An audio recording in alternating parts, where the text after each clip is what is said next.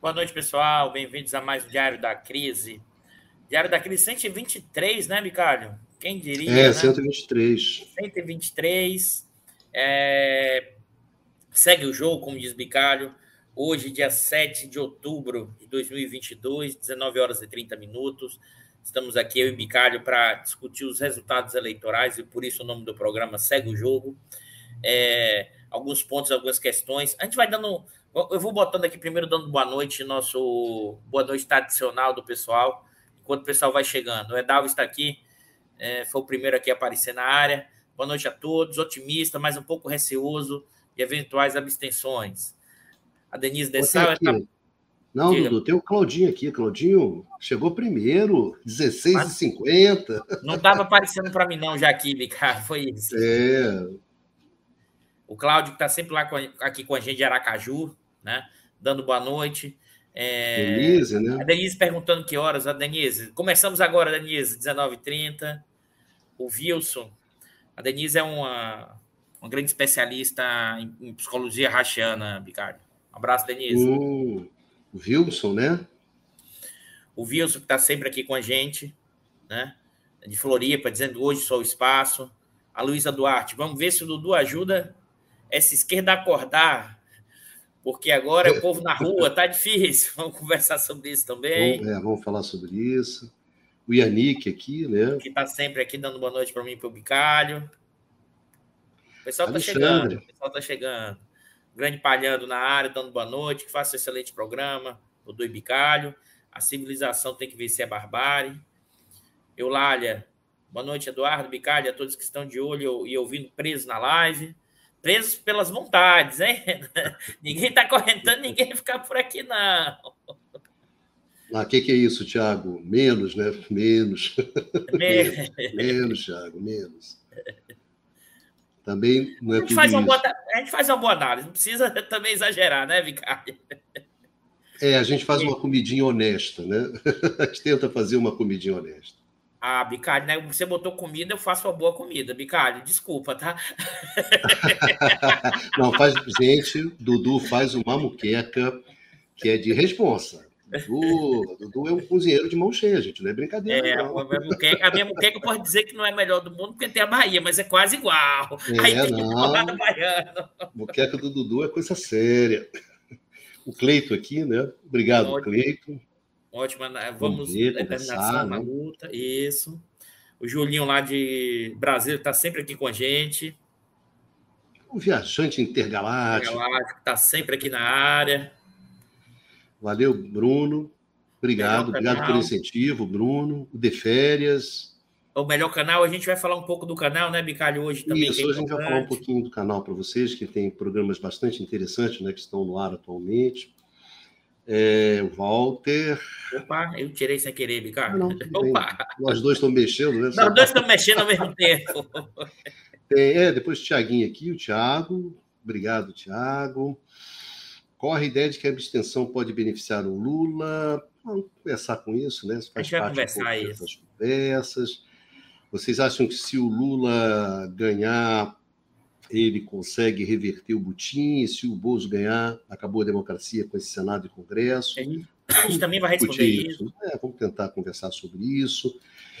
É, Flávio, é, Flávio Dino deu a letra, as ruas, né? É, Flávio Dino, grande Flávio Dino, né? Eleito senador pelo Maranhão. E elegeu, elegeu no primeiro turno o candidato dele, ou foi para o segundo turno, né? Foi para o segundo turno. Dele no Maranhão.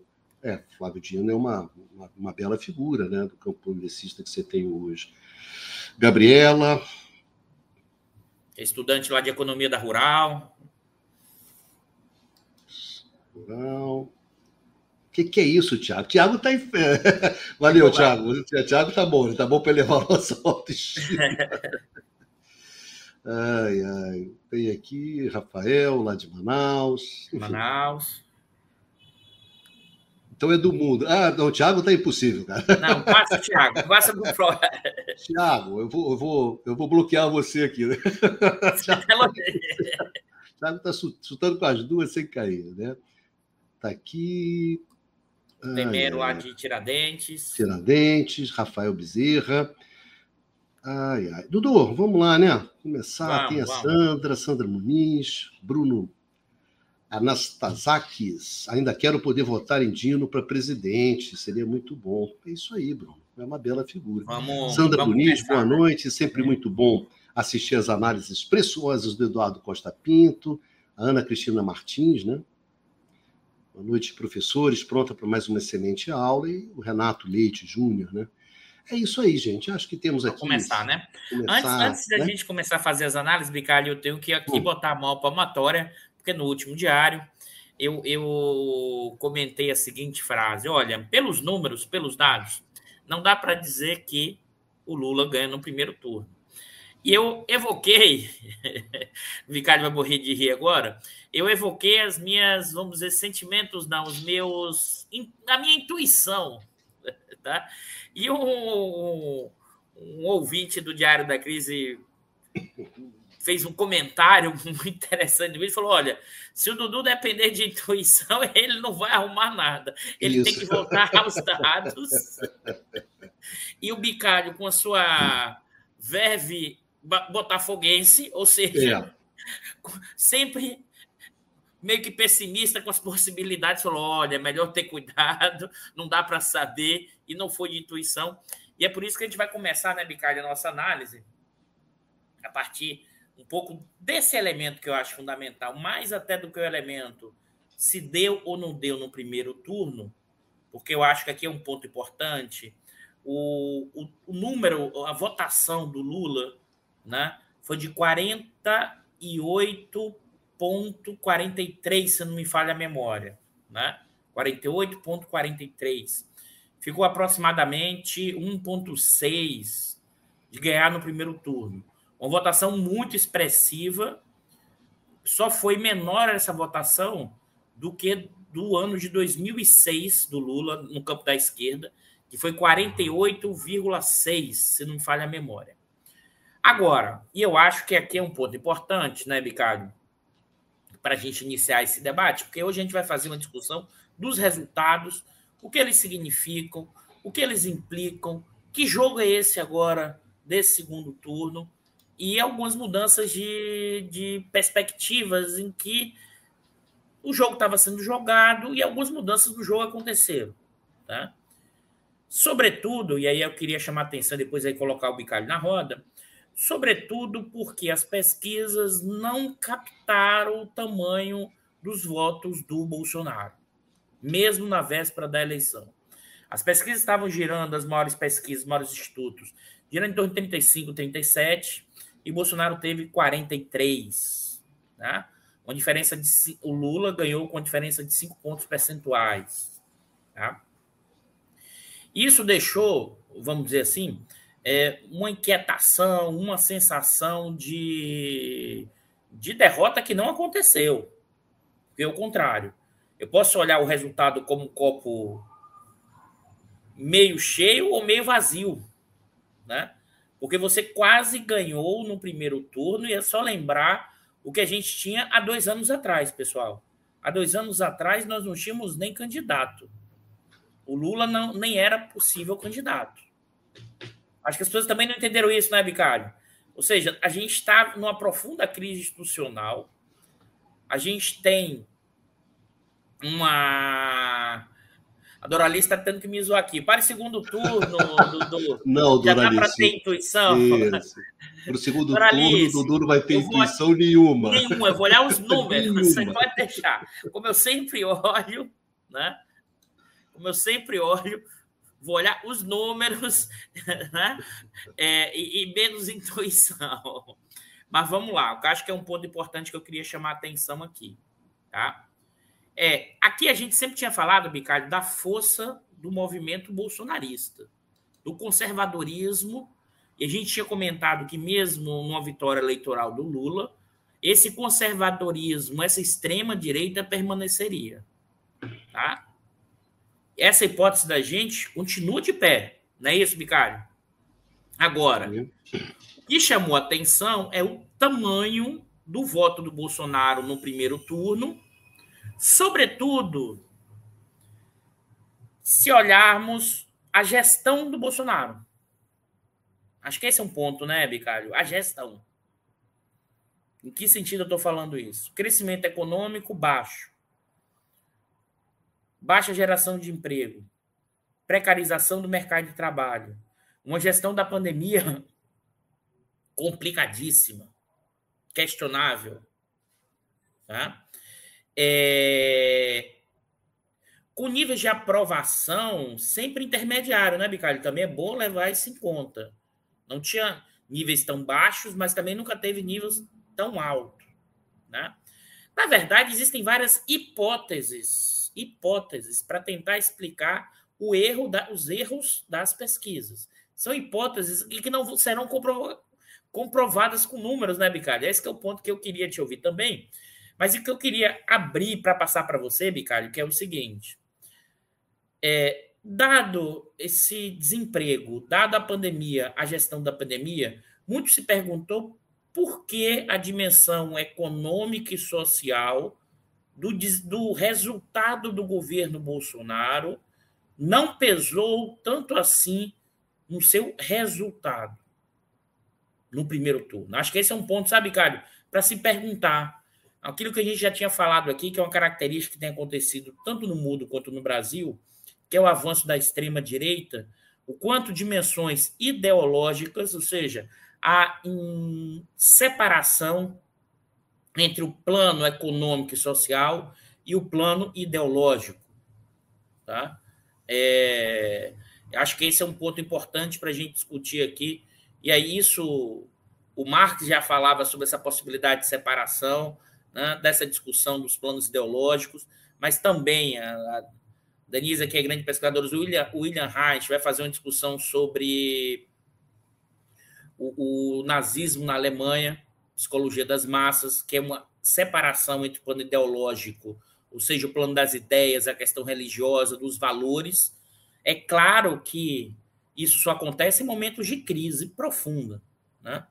Sabe, Calil, é porque é, é, é importante olhar as questões econômicas e sociais, mas em momentos de uma profunda crise como a gente vive, no caso brasileiro, social, ideológica, de valores, o quanto é, a, por exemplo, a discussão da guerra cultural, que é um dos eixos fundamentais da extrema-direita no Brasil e no mundo.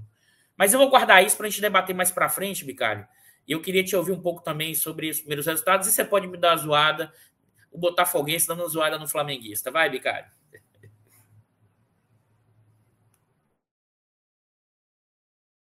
Tá no mudo, Bicalho, tá no mudo, tá no mudo. Inclusive, naquele dia, a gente tinha combinado que a gente não faria previsões. que não era é, sensato. Não pode negar. Eu, Bicalho, a gente acordou que, não, que a gente não é, ia fazer previsões é, e eu me saí com essa história de intuição. Mas vai, Bicalho. Mas então, é, Dudu saiu com uma intuição, né? Não, eu não tive mérito nenhum, só minha alma botafoguense, né? Teve um, um botafoguense aqui que lá de que deu um toque aqui falando sobre isso. É uma alma botafoguense, gente. Os botafoguenses eles são muito pessimistas, né? Então a minha alma botafoguense sugere a gente ter um certo senso, né? Ter um pouco de água benta e bom senso não faz mal. Mas é, é eu acho que nesse momento que essa conversa aqui que a gente queria ter com vocês, exatamente que esse é um momento muito difícil, né? Eu acho que naturalmente difícil. Acho que as coisas estavam caminhando para ser cada vez mais difíceis. Se não fosse nas eleições, vamos supor que se o Lula tivesse ganho na, naquele domingo, né, que, que nós estaríamos vivendo hoje? Né? Provavelmente pressões já muito grandes em cima de, de ministério, de opções econômicas, e a partir de janeiro você também teria pressões cada vez maiores. Então a gente sempre chamou atenção para isso, que o jogo era muito duro, que o jogo seria muito difícil em função justamente daquele contexto econômico e político que a gente tem no país nesse exato momento. Então as coisas a gente, ora, não vão ser fáceis, né, Dudu? A gente sempre colocou isso dessa forma. De uma certa maneira, o que aconteceu no domingo foi justamente uma antecipação disso, né, Dudu? Ou, digamos assim, se ficou mais claro como as coisas vão ser difíceis. Se a gente olha pelo lado do desempenho do PT e do desempenho do Lula, o desempenho do Lula foi muito bom, né? diante do contexto de tudo. Concretamente, você ficou a um, menos de 2% de ganhar no primeiro turno. Né? Isso é um fato. Então, por um ponto e meio, né, Dudu, não se ganhou no primeiro turno. Então, não há como dizer que a campanha do Lula, eu acho que foi ruim, que houve equívocos, que deve mudar, porque não, a campanha do Lula foi muito boa, conseguiu, por muito pouco, quase conseguiu ganhar ainda no primeiro turno. O que teve de surpreendente foi o desempenho da extrema-direita, que foi né, maior do que aquele que as pesquisas estavam apontando. Né? Então, acho que isso é que teve de fato. O que aconteceu foi isso: um desempenho da extrema-direita muito melhor e muito mais forte, uma extrema-direita que se colocou nas urnas de uma maneira muito mais forte do que aquela que se esperava, né, do que se rolava nas avaliações. Foi isso que aconteceu. Mas eu acho que agora isso coloca um jogo, um jogo mais duro, um jogo mais difícil, que eu acho que é fundamental nesse momento, quem faz as análises e que tem algum compromisso com o campo progressista, eu acho que é fundamental, Dudu, ter muita tranquilidade nesse momento e ter um foco muito claro. Ter muito foco, ter muito claro, muito objetivo, saber o que, que vai se fazer e também não ficar se perdendo em milhões de explicações, etc., que cada um tem a sua explicação. Quer dizer, eu acho que é fundamental. O que é fundamental hoje, nesse exato momento? Para o campo progressista, é derrotar o Bolsonaro, no dia 30. Esse é o ponto mais importante. É isso que é fundamental. E fundamental também entender claramente e eu acho que isso serve tanto para o campo progressista, Dudu, quanto para o setor liberal, de centro-direita, enfim, de que o jogo ele adquiriu uma, uma, uma natureza diferente. O jogo que nesse exato momento a gente está jogando é um jogo que vai mais além do PT, vai mais além do que a candidatura do Lula. Eu acho que o jogo que está sendo jogado nesse exato momento é o jogo pela democracia. É o jogo pela manutenção do Estado de Direito. Hoje, claramente, você vai se configurando um campo que é um campo democrático, um campo que tem compromisso com a democracia. E, de um outro lado, um campo político que não que representa uma ameaça à democracia. Nesse exato momento, nesse exato momento, Dudu, o jogo é esse. Esse é o jogo. Já não é mais o Lula, já não é mais o PT, já não é mais o setor progressista. É uma luta pela democracia. E é dentro desse contexto que você incorpora, que você explica as adesões que estão acontecendo nesse exato momento. As adesões de setores conservadores, liberais, de centro-direita, à candidatura Lula, de uma maneira que nós nunca assistimos antes, não é isso, Dudu? Isso é um fato. Você ter o Edmar Baixa apoiando Lula é uma coisa que nos últimos 20, quase 30 anos eu não vi. Mas por quê? Porque esses FHC, setores. FHC. É, esses setores, eles reconhecem que há uma ameaça à democracia. E que o Lula é um instrumento para você defender essa democracia. Então, nesse exato momento, o jogo que está sendo jogado é esse. É um jogo que vai além do PT, é um jogo que vai além do Lula. E é graças justamente a esse jogo, que vai além do Lula, que vai além do PT, que vai além do setor progressista, é esse jogo, é essa configuração de força é que pode garantir uma vitória desse campo democrático no dia 30. É esse o foco. É esse o jogo que vai ser jogado. O resto. Não, não tem a ilusão de que as coisas serão decididas agora. O que vai ser decidido agora, o que é importante para o país, é essa cartada que está sendo jogada. No dia, quando começar novembro, que país que a gente vai ter? Nem, então, eu acho que é fundamental, Dudu, manter o foco. A gente pode discutir como a gente chegou aqui, pode discutir os possíveis desdobramentos, mas o foco hoje é não se perder em questões que são secundárias. Porque a extrema-direita se demonstrou que ela é forte, que ela é decidida, que ela tem instrumentos muito fortes e poderosos. E se não houver essa reação nesse momento, nós vamos entrar num, num quadro no país que realmente a gente não tem a menor ideia. É um risco São Francisco, como diz o Nordeste. Um risco gigantesco. Então, acho que é fundamental baixar a bola e jogar o jogo que tem que ser jogado. O jogo agora é o jogo da democracia, é o jogo do Estado de Direito, e isso é fundamental. E tem uma questão que é mais fundamental ainda, que é o seguinte: a esquerda brasileira ela tem legitimidade para fazer esse discurso. Ela é uma esquerda que respeita a Constituição, ela é uma esquerda que respeita a democracia, respeita o Estado de Direito, não gerou instabilidade institucional. Há anos não gera nenhum tipo de ameaça às instituições então, tem o direito e tem a legitimidade de se colocar como está sendo colocada como a vanguarda, a vanguarda dessa luta pela democracia. Então, esse é o nosso discurso, esse é o foco. Esse tem que ser o foco. Porque se se perder, a gente se ferra. Porque a margem é muito estreita, é muito pequena. Então, hoje você está construindo uma frente, tá, mas uma frente que está se constituindo em cima de uma situação concreta, em cima de uma ameaça concreta, real. E todo mundo que está nesse barco está se defendendo dessa ameaça.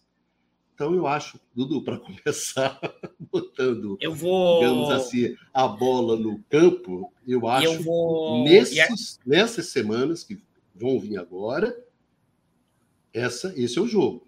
E esse é o foco que a gente tem. E aí? E dentro desse foco, só para terminar, desculpe, eu acho que dentro desse foco, jogando dessa maneira, a gente tem possibilidades reais de vitória. Possibilidades reais de manter o jogo. Porque todo o nosso esforço atualmente, nesse exato momento, é para manter o jogo. É, e, e o, que não, e o que significa que a vitória vindo a perto não significa que resolverá as questões democráticas, as questões da cidade. Só é, só continuamos jogando com a bola com a gente, mas não significa que é, estamos ganhando o jogo. Ou seja, opa, você se tirou, Bicalho? Não, tudo bem, estou aqui do lado. Só não, aparece aí, Bicalho. Aparece aí, Eva, para com isso, aparece aí. Ah, entra aí, acho que é o ponto Tô importante. acertando umas coisinhas aqui. Ah, tá. O ponto que eu queria chamar a atenção, Bicalho, antes de entrar e continuar nesse detalhe, acho que é importante dar um mapa eleitoral. Né? Eu sei que todo mundo já viu, mas eu vou reforçar isso. Então, é, quais foram os principais erros da pesquisa? Em duas, dois estados central. Na verdade, é complexo isso, né? Mas o volume, enormemente, em dois estados, Rio e São Paulo, tá? São Paulo, sobretudo, o efeito interior, porque na capital o, o Lula ganhou, mas perdeu fortemente no interior. Né? O interior de São Paulo é muito conservador, é muito bolsonarista. Né? Além de tudo, no caso do Rio, e aqui tem uma diferença do Rio. Rio capital não, o Bolsonaro ganhou, e aqui não há como negar ah, o controle territorial das milícias e seus impactos na eleição. O Rio tem uma particularidade, que é do Rio de Janeiro, né? que é o poder das milícias no território e como os partidos de esquerda não conseguem entrar nesse território. E, em parte, a reação à, à dobradinha aqui do Rio, que era Freixo Lula, né? que é um candidato que uma das suas plataformas era combater a milícia. Mas e o mapa me chamou muita atenção, Bicalho, e isso tem a ver, inclusive, com resultados para o Senado e para o parlamento, né? Eu queria também chamar a atenção aqui. É, se você olha o mapa, você tem o Nordeste, né? Evidentemente, todos os municípios praticam uma boa parte em vermelho, a vitória do, do, do Lula, né? Na Bahia mesmo, só dois municípios não tiveram vitória do Lula. Mas é evidente que uma parte da classe média alta nordestina não vota no Lula, vota no Bolsonaro, mas é 60 a 20. O que significa dizer que, no caso do Nordeste, que queria chamar a atenção, mesmo com todas as políticas governamentais eleitoreiras recentes, de aumento do auxílio emergencial em 200 reais, né? e mais as transferências específicas de renda, né? não surtiram o efeito esperado que o Bolsonaro e a campanha dele imaginavam que teria, porque eles realmente acharam que ainda permanecia uma tendência de compra direta de votos. Eu entrego na véspera da eleição e eles vão votar em mim e não vão votar no Lula. Se você olhar os que ganham auxílio Brasil, né, e basicamente no Nordeste, continuou com um grande. O Lula ganhou disparado. É interessante que no norte, Bicalho, inclusive, o Lula ganhou. Né? Essa não era uma expectativa. Estava empate técnico, mas no norte o Lula ganhou, sobretudo no efeito Estado do Pará. Agora, o Bolsonaro dá de lavada nos segmentos vinculados ao agronegócio. Porteira para dentro, como eu sempre, sempre chamo aqui, né, Bicalho? É separar. O que, é que eu estou chamando do agronegócio porteira para dentro porteira para fora? é o pecuarista, é o agricultor, é o produtor rural, né? é o centro-oeste, parte do sul, que dá uma vitória enorme para o Bolsonaro. E esse agronegócio porteira para dentro está com Bolsonaro desde 2018 e permanece com Bolsonaro. Acho que é importante isso aqui, né, Bicalho? Chamar atenção. Né? Exatamente, Renato. Tem Luiz, Luiz, Luiz Eduardo Magalhães, o Renato está falando aqui. O Renato, é, acho que é, é o Renato lá de Itabuna, próximo de meu pai mora. Luiz Eduardo Magalhães, para quem não conhece, é uma região lá próximo já a, a Goiás, ao Distrito Federal e a região de soja. Né? É, é fronteira agrícola da soja. Não por, não por acaso. Guararema aí já é outro caso, aí já, eu já não consigo identificar. Mas a questão toda que se coloca é o seguinte, Bicalho tem dois. Essa o Bolsonaro, aí é, acho que a gente começa a discutir sobre isso. Ele tem uma dimensão. O Bolsonaro, para mim, representa vários fenômenos sociais conservadores da sociedade brasileira. Ele tem um bolsonarismo, ele expressa um bolsonarismo raiz, expressa.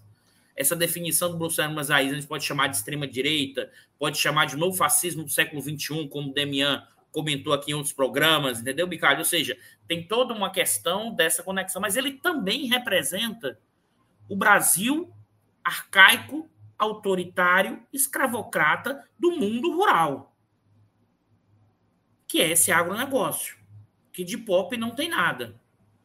Mas ele também representa, e eu queria chamar a atenção, interesses dessa burguesia do capital comercial, do dono da van outros empresários que forçam os seus trabalhadores a votar no Bolsonaro. Né? De um.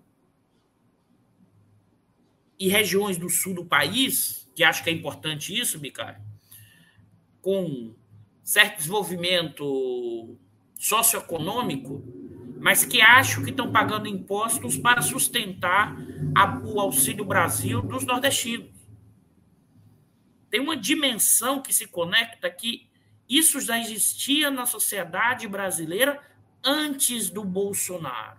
E eu continuo, acho que essa hipótese permanece muito forte, Bicário. As mexidas das placas tectônicas do andar de baixo, né? E o que, é que eu estou chamando? Vou falar de novo da mexida das placas tectônicas do andar de baixo. Uma melhora social dos últimos 20 anos gerou uma ascensão social. Parte dessa classe média né, se sente rico e aí passa a querer empurrar quem está embaixo. Né? Tem profundas mudanças, aí o Nordeste o efeito é ainda maior. Então, as mexidas nas placas tectônicas gera um conjunto da sociedade do andar de baixo que não necessariamente tem uma dimensão só transformadora, tem também conservadora do que já conseguiu. E é nessas tensões e franjas que o bolsonarismo entra. Ele entra representando porrada, o autoritarismo, o caráter antissocial. E o agronegócio que vai bem, obrigado, sabe, Calho? Ah, o centro-oeste vai bem por causa das exportações de commodity. A principal porta exportadora, o principal produto de exportação do Brasil é soja. Eu estava olhando isso quarta-feira, eu estava olhando isso quarta-feira para o programa do Conversas do Mundo Contemporâneo, que vamos fazer, que vai sair ao ar no, amanhã, no amanhã. canal do IE. Né? Então, o que eu acho, Bicário, que eu acho importante, esse voto do, no Bolsonaro tem uma dimensão da extrema direita, mas tem uma dimensão de segmentos da sociedade brasileira conservadores, antidemocráticos, racistas, antissociais, né? e que estão querendo, na cabeça deles, trazer o Brasil deles de volta. E o que é o Brasil deles de volta? Né? É, a, é manter ou na porrada ou no controle o andar de baixo sem as suas manifestações. É quem disse que pode a patroa andar do lado né, da diarista no avião. Pô, isso não pode. São pessoas de distinção diferente. Em certa medida, esse é o enfrentamento que está acontecendo na sociedade brasileira, Bicai. Esse é o enfrentamento. E o Bolsonaro expressa parte significativa dessa sociedade que quer empurrar de volta parte dessa população para as condições de opressão, miséria e passividade. E é nesse sentido, e para fazer isso, eu acho que é que acho que é um ponto importante, Bicar, que você chamou a atenção, uma parte de uma burguesia, né, mais cosmopolita, que sol, aí usando os termos do, do Bolos, que soltou o Pitbull né, depois de 2016 e apoiou o Bolsonaro de forma integral, achou que o Bolsonaro seria controlável. Né? É como se tivesse o dono da Casa Grande mandou soltou o jagunço e o jagunço ganhou força que agora o que tirar o dono da Casa Grande, né? E essa dimensão assustou parte desse segmento, por quê? Porque o centro desapareceu. Nós temos hoje, de um lado, uma parte da sociedade com todas essas dimensões e um subgrupo dentro disso, Bicário, que é um elo da, da lógica da extrema-direita mundial. Que o, que o marxismo cultural está chegando, que a guerra cultural é central e que a esquerda está né, tá destruindo os valores ocidentais cristãos e para isso estaria fazendo a revolução. Esse é um núcleo e não é isso não é só a gente, pessoal. O mundo está assim, os Estados Unidos está assim, parte da Europa está assim. O Brasil e parte da América Latina também está assim. E acho que essa é uma parte não pequena da sociedade brasileira. Quando estou dizendo não pequena, não estou dizendo que são os 43%, não. Mas isso chega né, é, é, talvez a 15%, 20%. Os outros votam junto por quê? Porque eles querem né, o Brasil de volta deles, da opressão e da desigualdade. com todos os nossos problemas, Bicalho, com todas essas lutas que estão adiantadas já na eleição, nunca ficou tão claro as formas de dominação da sociedade brasileira. Nunca ficou tão claro os racismos, o racismo estrutural, o machismo, né? Nunca ficou tão claro as estruturas de dominação da sociedade brasileira e como essas camadas sociais médias, esses mais ricos, sempre chegaram de uma forma completamente né, caracterizada o andar de baixo como bichos. Eu não tenho dúvida nenhuma em dizer isso. Bichos. Não como seres humanos. Eu acho que esse é um ponto fundamental, porque isso ficou visível. E tem uma reação do andar de baixo, sim. Talvez não como alguns ou eu, que, que estariam na rua para movimentar a rua. Pessoal, né? A gente está falando de uma população que mata um leão todo dia para sobreviver. Que às vezes não tem dinheiro para pegar o ônibus. Né? Achar que essa população vai ficar na rua mobilizada o tempo inteiro, né? É um pouco é um pouco uma visão elitista de olhar a lógica da sociedade. Aí você tem mais os sindicatos. Os sindicatos estão fragmentados, pessoal. Qual é o último líder sindical que, que conseguiu ser deputado federal? Tinha parado. Olha um mapa, vê o último líder. Quantos líderes de sindicato conseguem se eleger deputado federal?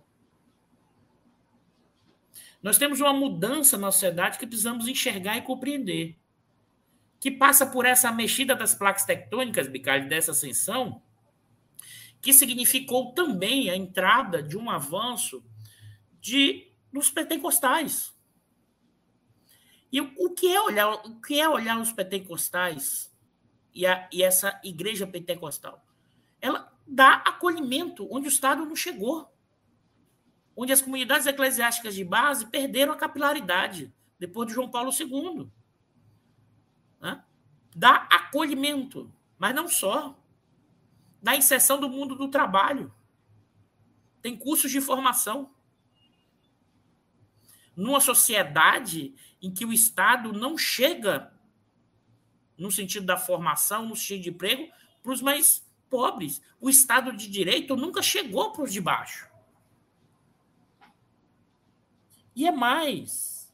Esse pessoal olha assim: quem disse que esse pessoal letrado, elitista, que sabe falar bonito, leu, vai dizer o que eu tenho que fazer. Observem isso, pessoal. Tem uma dimensão aí a gente precisa compreender mais profundamente o que está acontecendo no Brasil. Se tem de um lado isso, e tem o outro lado, que são as redes sociais. A quantidade de youtuber de extrema direita influenciando e formando parte dos mais jovens é gigantesco. Basta ver o deputado federal eleito em Minas. E aí eu mando uma grande saudação ao meu amigo Elias, que faz um trabalho fundamental de desconstrução nas redes sociais, né? mostrando o quanto eles falam enormes besteiras. Mas tem que desconstruir, tem que disputar nos diversos espaços. Né? Eu acho que isso né? Acho que esses elementos são elementos fundamentais para entender que essa, essa possibilidade de vitória que, vamos dizer assim, que é possível nesse momento, né? é apenas um, um passo numa longa disputa civilizatória, de uma longa disputa de reconstrução do país. Eu sei que alguns estão dizendo, ah, Eduardo, já lutei muito, já fiz muito, já não aguento mais, eu já não sou tão jovem. Não, pessoal. As lutas permanecem. Aqui eu já falei isso, né, Bicalho? Se fosse fácil, a gente não estava no campo progressista. Esquerda sempre joga morra acima. Ó, morra acima. Se você. E você é o time daqui embaixo, o outro tá lá em cima. Se eu fui aqui para cima, desculpa, você deixou de ser esquerda. né? E mais, quando você vai fazendo as transformações sociais, né, existem reações. O que nós estamos vendo é uma reação a transformações, a mexidas das placas tectônicas. E essas mexidas também não vão na direção que a gente quer, não, tá, Bicário? Essas energias elas são canalizadas para determinados movimentos.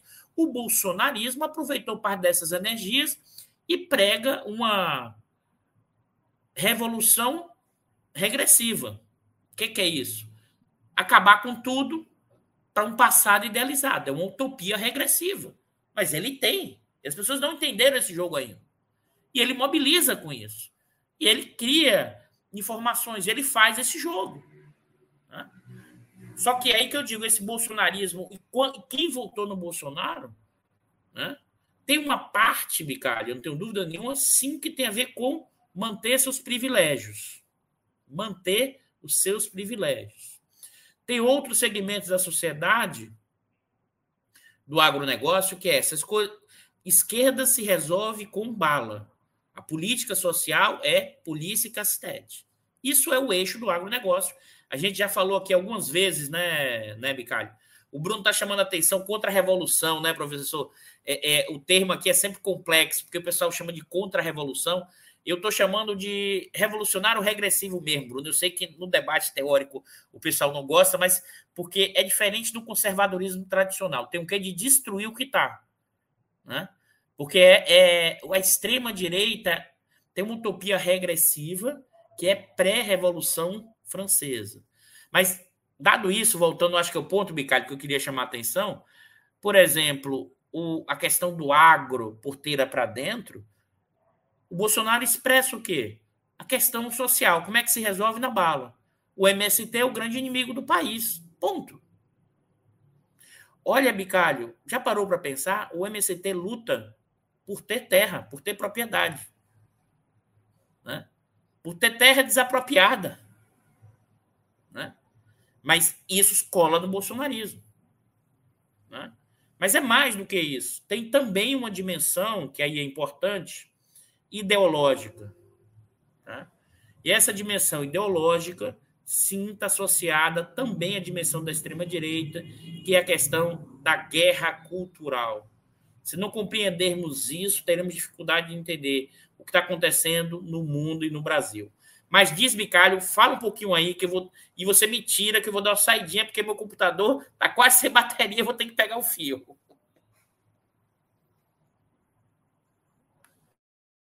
Tá no mudo, Bicalho. Vou pegar aí o. Vai tentar ligar o, o fio. Não, que. É, pegando, pegando esse. Peraí.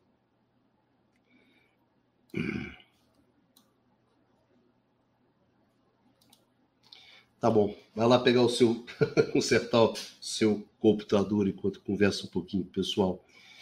Eu acho que tem uma questão que até o Dudu colocou, que é essa questão de que o que, que você observa no mundo, né? A gente que faz o conversa sobre o mundo contemporâneo, discute muito essas coisas, né? Eu acho que a gente tem de peculiar no Brasil, gente, é uma coisa que é muito peculiar para nós, que é o fato de que nós somos um dos poucos países que tem uma esquerda que seja competitiva eleitoralmente. Isso, no caso da Europa, você não encontra. Então, o embate eleitoral acaba ocorrendo entre a extrema-direita e o centro. E a esquerda europeia ela não tem concretamente uma, uma, uma perspectiva de, de poder, de chegar ao poder. É muito difícil você dizer que em algum país europeu você tem essa, essa, essa, essa perspectiva, de que a esquerda chegue ao poder.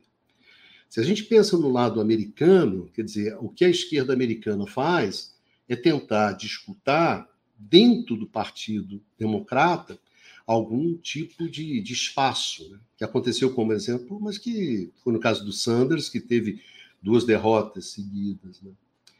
Agora, no Brasil, não. No Brasil, você tem uma esquerda competitiva, você tem um partido de esquerda, que é o PT, que é competitivo eleitoralmente.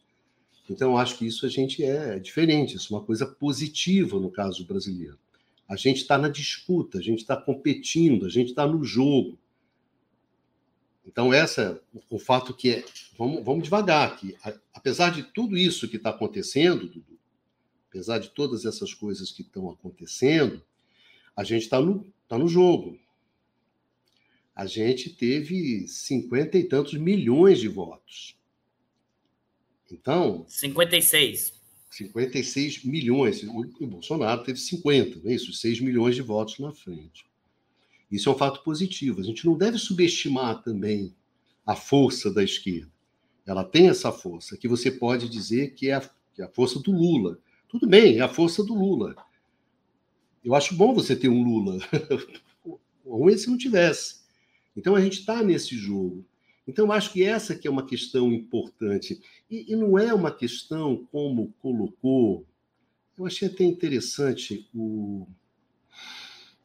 Deixa eu só achar aqui que eu achei interessante o que ele colocou, que é uma, é uma coisa bem típica de, de discussão do Luiz Carlos, o Luiz Carlos Araújo, que ele colocou, ah, então isso o que, que a gente quer? Quer dizer, a gente quer uma esquerda que seja bem comportadinha, né?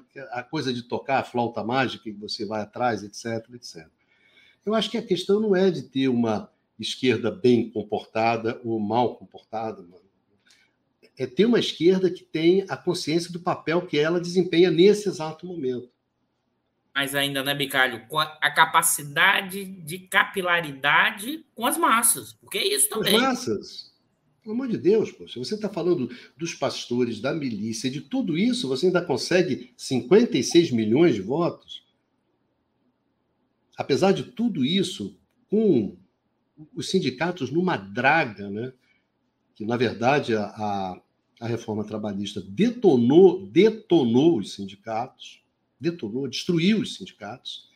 E dentro desse quadro inteiro, você consegue estar num segundo turno, você consegue ter 48,5% de votos. Nas pesquisas que estão aparecendo, você está na frente e você consegue trazer uma parte dos liberais do centro para o seu lado capitaneado por você, é você que dá a direção, os caras estão aderindo. Não acho que essa seja uma esquerda é, é, é, é, comportada. Acho que é uma esquerda que tem, e acho que isso Lula, acho que nele tem a consciência da responsabilidade do papel que nesse exato momento ele desempenha no Brasil. Ele desempenha um papel entre o desastre e você ter alguma chance. Que você chamou a atenção, Bicalho? Não, é que a vitória do eu Lula... acho que é, é, lamento, senhor, nós não perdemos o primeiro turno, nós ganhamos o primeiro turno. Nós não ganhamos no primeiro turno, mas o primeiro turno a gente ganhou. Hein, Bicalho? Que acho que é um ponto importante. pastores, eh, o diabo Bicalho. que você puder colocar, milico, tudo, tudo, milícia, tudo que você possa colocar. O governo não está na mão, sem máquina, sem nada, na lata. Na lata tivemos 56 milhões de votos.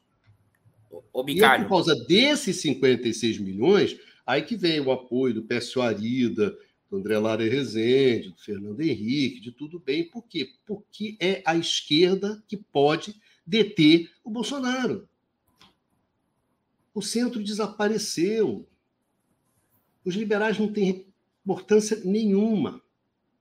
Então os caras, não. Eles é que vieram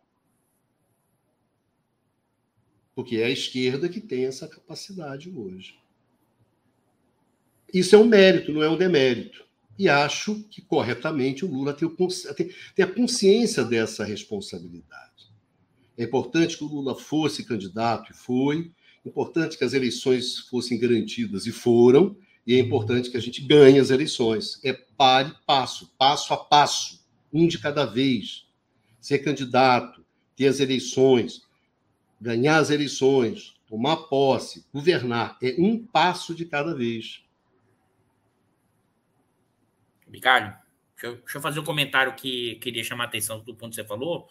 A vitória do Lula, caso ela aconteça, é que abre a possibilidade para não mergulhar num caos ainda maior. Não significa que resolverá iniciará uma nova batalha. Acho que esse é o ponto que eu queria chamar a atenção, Bigalho. É, mas nem por isso, nem por essa dificuldade, dá para negar a importância do que tem acontecido no Brasil. Tem uma mudança, pessoal. Só que essa mudança faz com que você tenha o quê? Tensões, fricções, é, reações, tentativa de voltar um passado. É, idas para um lado, idas para o outro.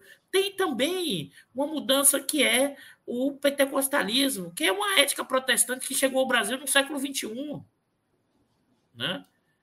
Como é que se configura isso? Como é que lidar com isso? Né? Acho que esses são pontos importantes é, e que o Bicalho está chamando a atenção. A no... E aí o Elias também fala, a gente sempre conversa um, é, bastante com isso. É, na verdade, a luta será uma luta geracional para reconstruir esse país, mas não, não é para reconstruir o que era 2002, 2003, não. É que para finalmente você tenha uma mudança no andar de baixo. A gente fala o seguinte: a massa popular, a população, os trabalhadores organizados. Primeiro, pessoal, o Brasil, historicamente, sempre foi um país formado por trabalhadores não organizados achar que o, o seu grande contingente são trabalhadores não organizados. Eu sempre falo isso aqui de forma provocativa, mas é isso, Bicário. Muita gente faz análise olhando o que é o eixo Rio e São Paulo. Os trabalhadores do eixo Rio e São Paulo não são a maioria da sociedade brasileira. Né? Acho que esse é o elemento fundamental. E quando você teve. Observe bem, eu vou voltar nesse ponto de novo aqui, Bicalho, que eu acho muito. Vou botar você até de novo na área, Bicalho. Você fica saindo, sei, sei que você está olhando aí, mas eu vou botar você de novo. É... Qual é o ponto que eu quero chamar a atenção? Os golpes nesse país não foram por questão de estrutura de propriedade, foi pela questão de renda. Deixa eu explicar. Ele, ele tirou de novo, né? Ele é um safado. É, um eu, vou falar, eu vou falar pelas questões aqui que são fundamentais. Deixa eu explicar isso numa linguagem de um para um não economista. Todos os nossos golpes quase sempre foram fruto de uma reação por aumento do salário. O Getúlio, antes do suicídio, aumentou o salário mínimo. O Jango, em 64, aumentou o salário mínimo a nossa luta de classe se expressa na seguinte situação. Porque o que acontece, pessoal? Mais da classe média, ai, ah, peguei o metrô em Nova York, média alta, mas não anda de metrô aqui nem de ônibus. Né? A classe média, né, ela não tem serviçais no resto do mundo. Mas aqui tem. A classe média média tem empregada, tem babá, tem muitas faxineiras, isso tem a ver com o custo da força de trabalho. Quando o salário mínimo começou a subir e chegou no patamar em 14 lá em cima, isso não afeta só o empregado doméstico, não, mas é também, sabe o quê? Você comer na rua, que é chamada inflação de serviços. Mas o que é inflação de serviços? O garçom passou a ter um salário maior, a cozinheira do restaurante passou a ter um salário maior, a manicure passou a ter um salário maior, esse pessoal do trabalho manual, o pedreiro a ter um salário maior, esse pessoal do trabalho manual cresceu o salário. Isso bate no bolso direto desses segmentos da sociedade. Né? E esse, quando bate direto nesses segmentos da sociedade, o que, é que esse pessoal fez? Reagiu esse é o golpe de 16. E achar que o golpe é só por causa do Cunha ou só por elementos da dificuldade da Dilma fazer gestão política, não. O golpe aconteceria. Teve a mudança de regime, de, de padrão de acumulação. O que é, que é isso? Os capitalistas começaram a não ter tanto lucro e os trabalhadores a ganharem mais. Em vários momentos históricos do mundo, como é que isso é resolvido, Bicalho? Faz um grande acordo, um grande pacto social. Eu perco aqui um pouquinho, mas no futuro eu vou ganhando. Isso é a história de vários países desenvolvidos, ou então alguns viveram guerra, como os Estados Unidos. No nosso caso, o que é, que é feito?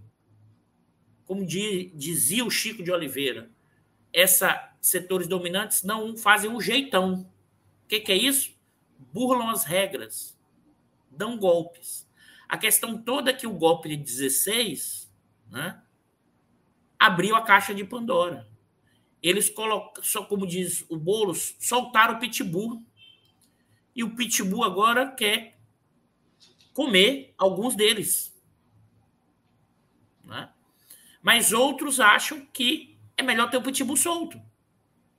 Bicalho, se a gente parar e olhar o que é o Brasil colonial, o que é o Brasil da Velha República, e mesmo o Brasil nosso desenvolvimentista, essa é a nossa história permanente e acho que nesse momento histórico abriu-se a possibilidade de refazer. Não estou dizendo que vai, entendeu, Bicalho?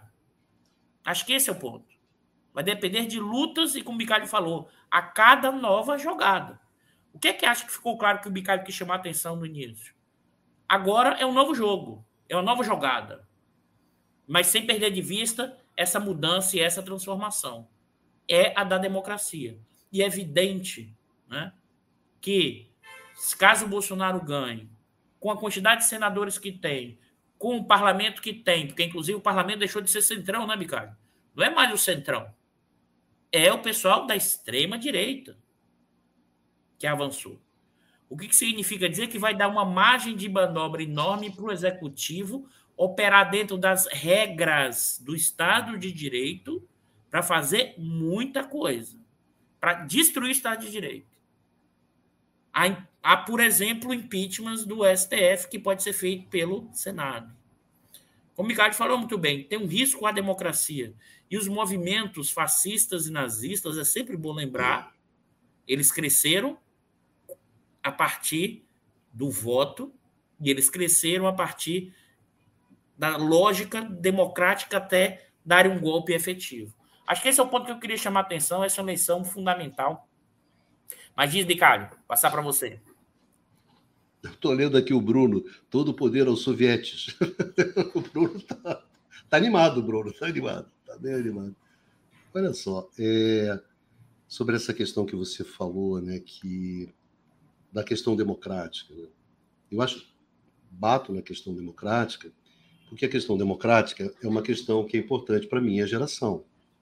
Eu acho que a esquerda brasileira, uma parte da brasileira, tem essa essa dimensão institucional muito forte, eu acho que, em primeiro lugar, por causa da luta pela democracia, que foi uma luta muito difícil, muito dura, que a esquerda participou fortemente, depois junto com os liberais, com o resto, parte da sociedade, para se conseguir que a gente reconquistasse a democracia dentro de todas as limitações, restrições e discussões até que tem sobre esse processo. Mas isso foi uma coisa marcante.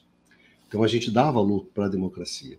Esse é um ponto. Eu acho que outro ponto importante também é que muitos dos avanços que foram é, conquistados no governo Lula, e foram avanços significativos, significativos assim, por uma grande parte da população, foram avanços que foram conquistados no campo, na, na democracia, né, no espaço democrático. Então, eu acho que tem um certo sentido que a esquerda no Brasil ela tem essa dimensão. Embora tenha críticas a, a essa, essa postura institucional, enfim, a esse tipo de. Até de gente que é altamente né, qualificada e que merece o respeito quando eles colocam essas coisas. Mas eu só estou falando que tem esse atributo, que tem essa característica.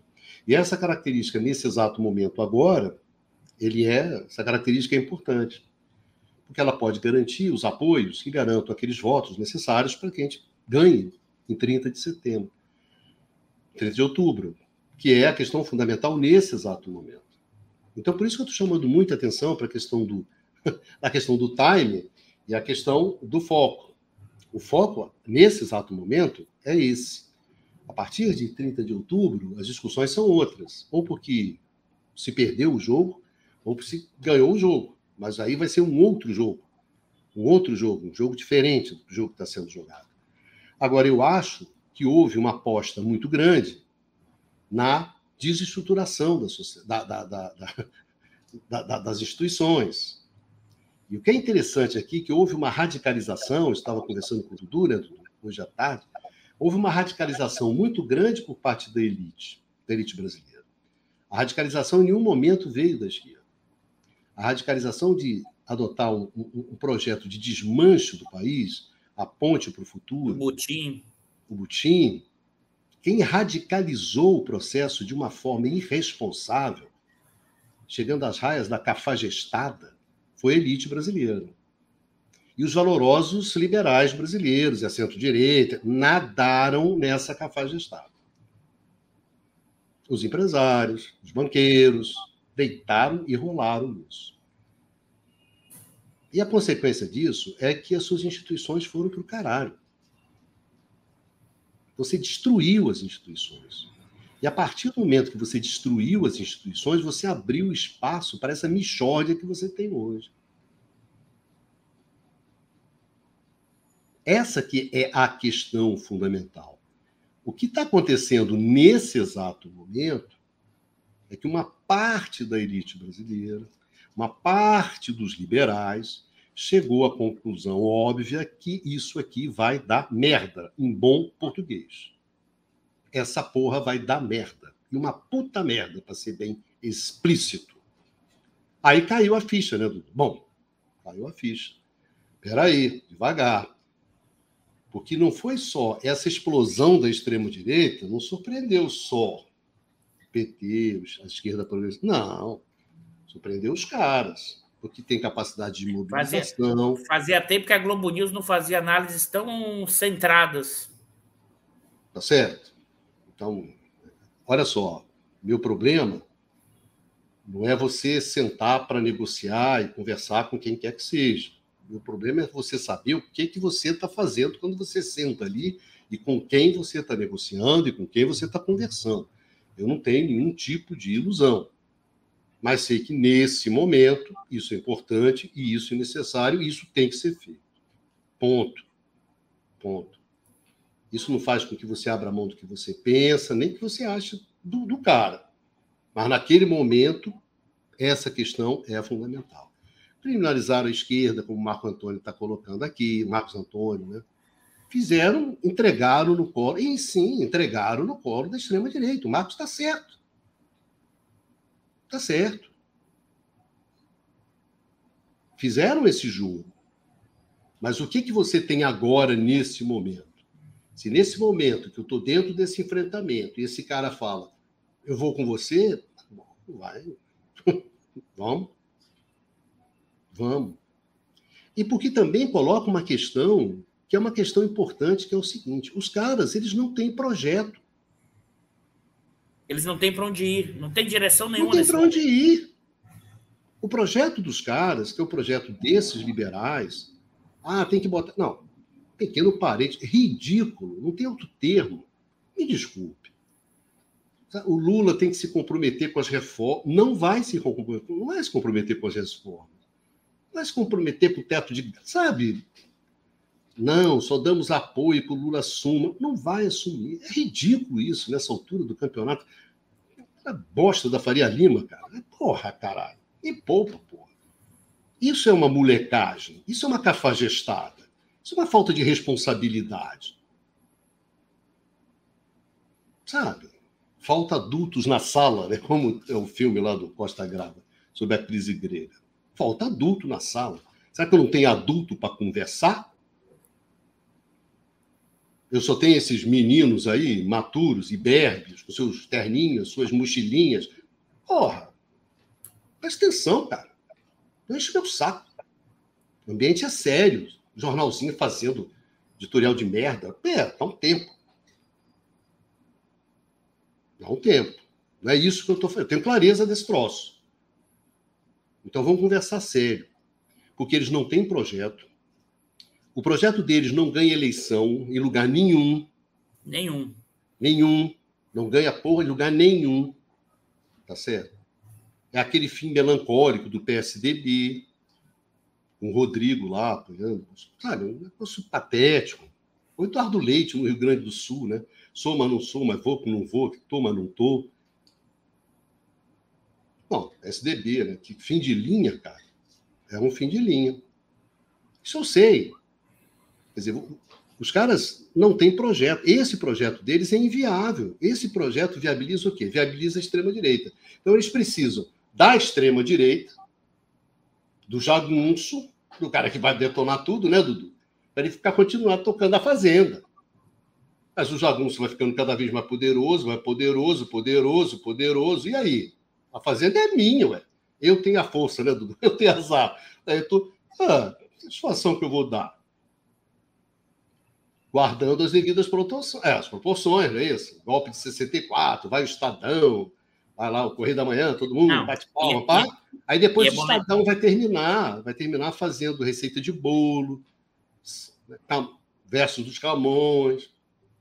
Ah, os milicos, eu que vou mandar nessa porra. Eu, e além de tudo, né, Bicalho? Ah, Bicalho, além de, além de tudo, um poder enorme dos donos de terra Esse é o ponto. Porque esses estão dentro, esses são uma parte do bolsonarismo raiz no Brasil. O, o, o agro porteira para dentro, né? ele já era bolsonarista antes da existência do Bolsonaro. No sentido, em certa medida, não da, da coisa do marxismo cultural, mas tem a ver com a nossa formação histórica. Acho que é importante isso, Bicário. Que é a questão escravocrata e a questão antirreformista social. E esse pessoal né, acha que tem que resolver na bala e programa social é coisa de vagabundo e eles não querem e eles acham que estão financiando o resto do Brasil. Isso é o pessoal do agronegócio, é parte do sul do país. Acho que esse é um ponto importante, porque essa dimensão está no discurso do Bolsonaro. Bolsonaro, na verdade, ele catalisa várias dimensões desse, dessa extrema direita, desse, dessa reação de parte da burguesia brasileira, sobretudo do agro e do capital comercial, uma parte e do mercado financeiro. Faria Lima, Faria Lima para mim ainda continua uma parte com Bolsonaro, sim. Sim, né? né? E ao mesmo tempo por mesclando com dimensões ideológicas dessa discussão, entendeu, Bicalho, da guerra cultural, e uma outra parte da classe média que quer manter os seus privilégios. Então, mescla interesses de classe com dimensões ideológicas de valores articulados. Mas segue, então, você vê que dentro desse quadro, que é um quadro desse, onde você tem tudo isso no bolo, você tem uma parte da classe média que vem com você, isso é positivo, isso não é negativo. Pô. Sim. Vamos que está vindo agora, exatamente. exatamente. Está vindo agora, está ótimo, que venha bem-vindo. Ah, não. Você acha que, ela... o quê? Que a classe média estava na luta contra a ditadura desde o início? Estava não. Ela estava dentro, inclusive. Ela girou Tava depois. dentro. Tem uma história que é uma história dramática, que é a história dos pais da mulher do Stuart Anjo.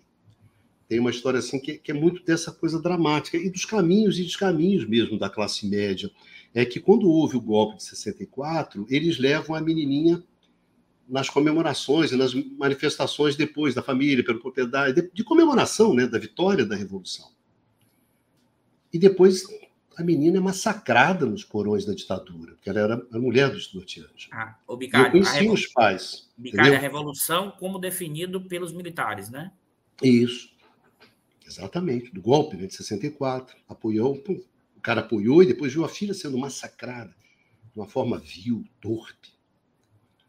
E eu conheci, depois estava na luta pela anistia, etc, etc, tanto o pai quanto a mãe da, da menina.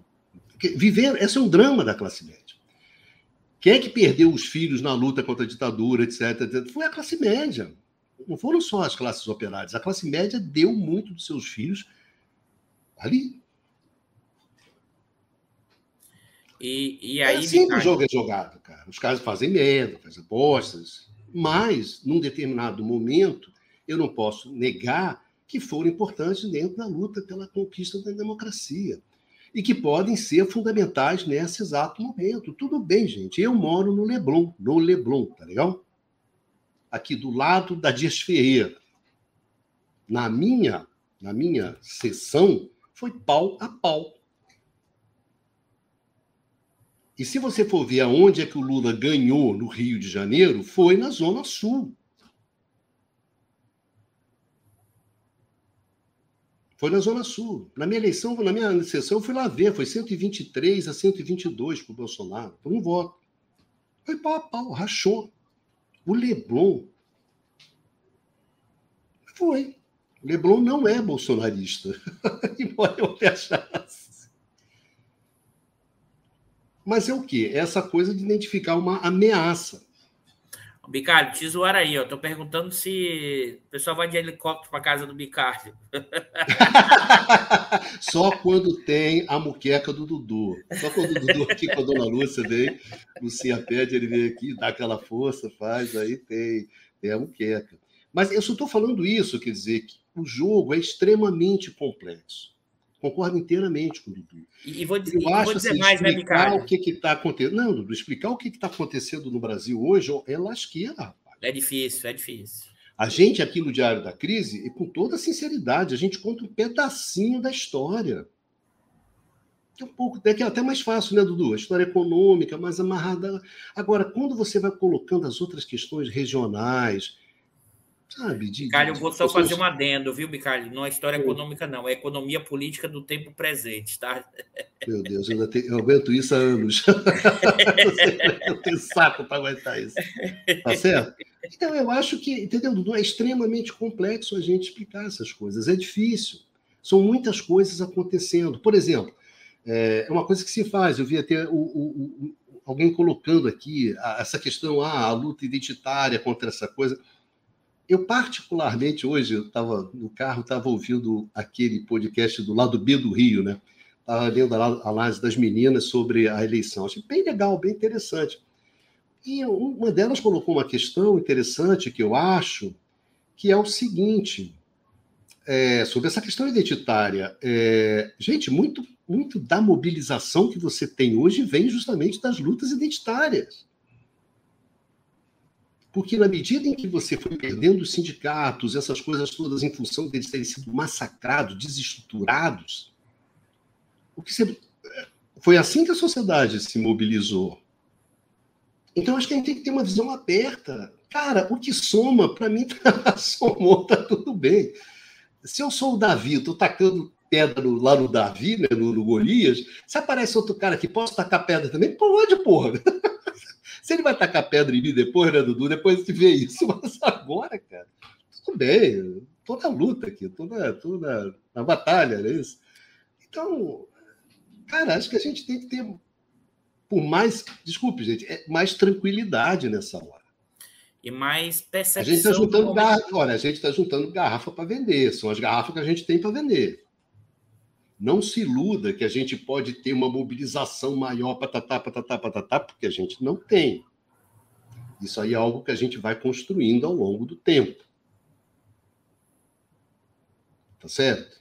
E a gente, e aí, Ricardo, aí pode dizer mais. E que a gente nunca Nós estamos teve... jogando para aquilo que tem. Não, e é mais. Eu acho que há uma ilusão de achar que a gente teve grandes mobilizações do povo dos mais pobres. É porque se pega Rio e São Paulo, e eu sei que já teve mobilizações históricas, mas o que era o Brasil dos anos 50 e 60, que era um Brasil basicamente rural. Esse pessoal não estava nas manifestações em Rio e São Paulo. Da mesma forma, mesmo nas diretas já, você teve grande. Assim, tem uma, tem uma pouco de, às vezes eu acho, sabe, cara, uma ilusão de que achar que você tinha grandes manifestações populares, né? A partir de uma lente sudestina. É. Eu acho que a gente ainda está por construir movimentos populares mais fortes, a despeito de toda a importância que foi o Partido dos Trabalhadores, com as comunidades de base, a greve do ABC. É bom lembrar, Bicário, as pessoas esquecem. Pessoal, sabe qual foi o ano com o maior número de greve da história brasileira desde que é registrado? Alguém tem ideia? Não é 79, não na greve do ABC, e nem antes. Sabe quando é, Bicário? Uh. É em 2013, segundo o Diese. É. O maior número de greves da história brasileira é em 2013.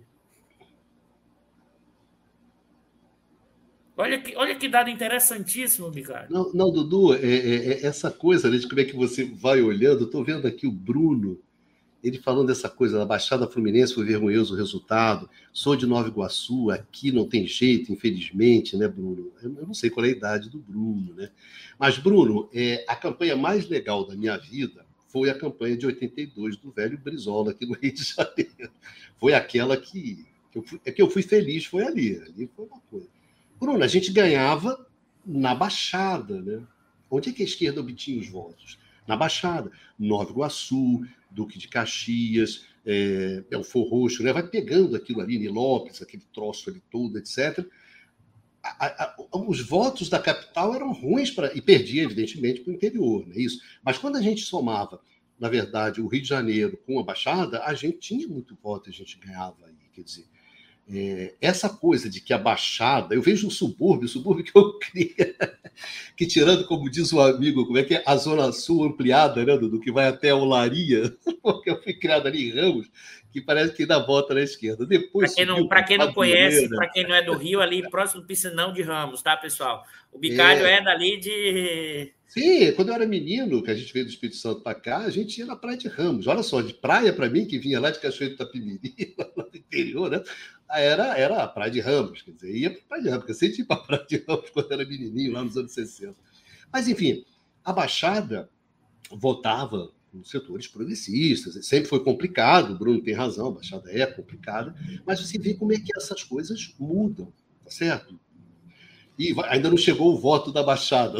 Hoje o voto da Baixada é Agora, é o Bicalho, o... Mas está chamando a atenção que essas coisas vão mudando, tá certo?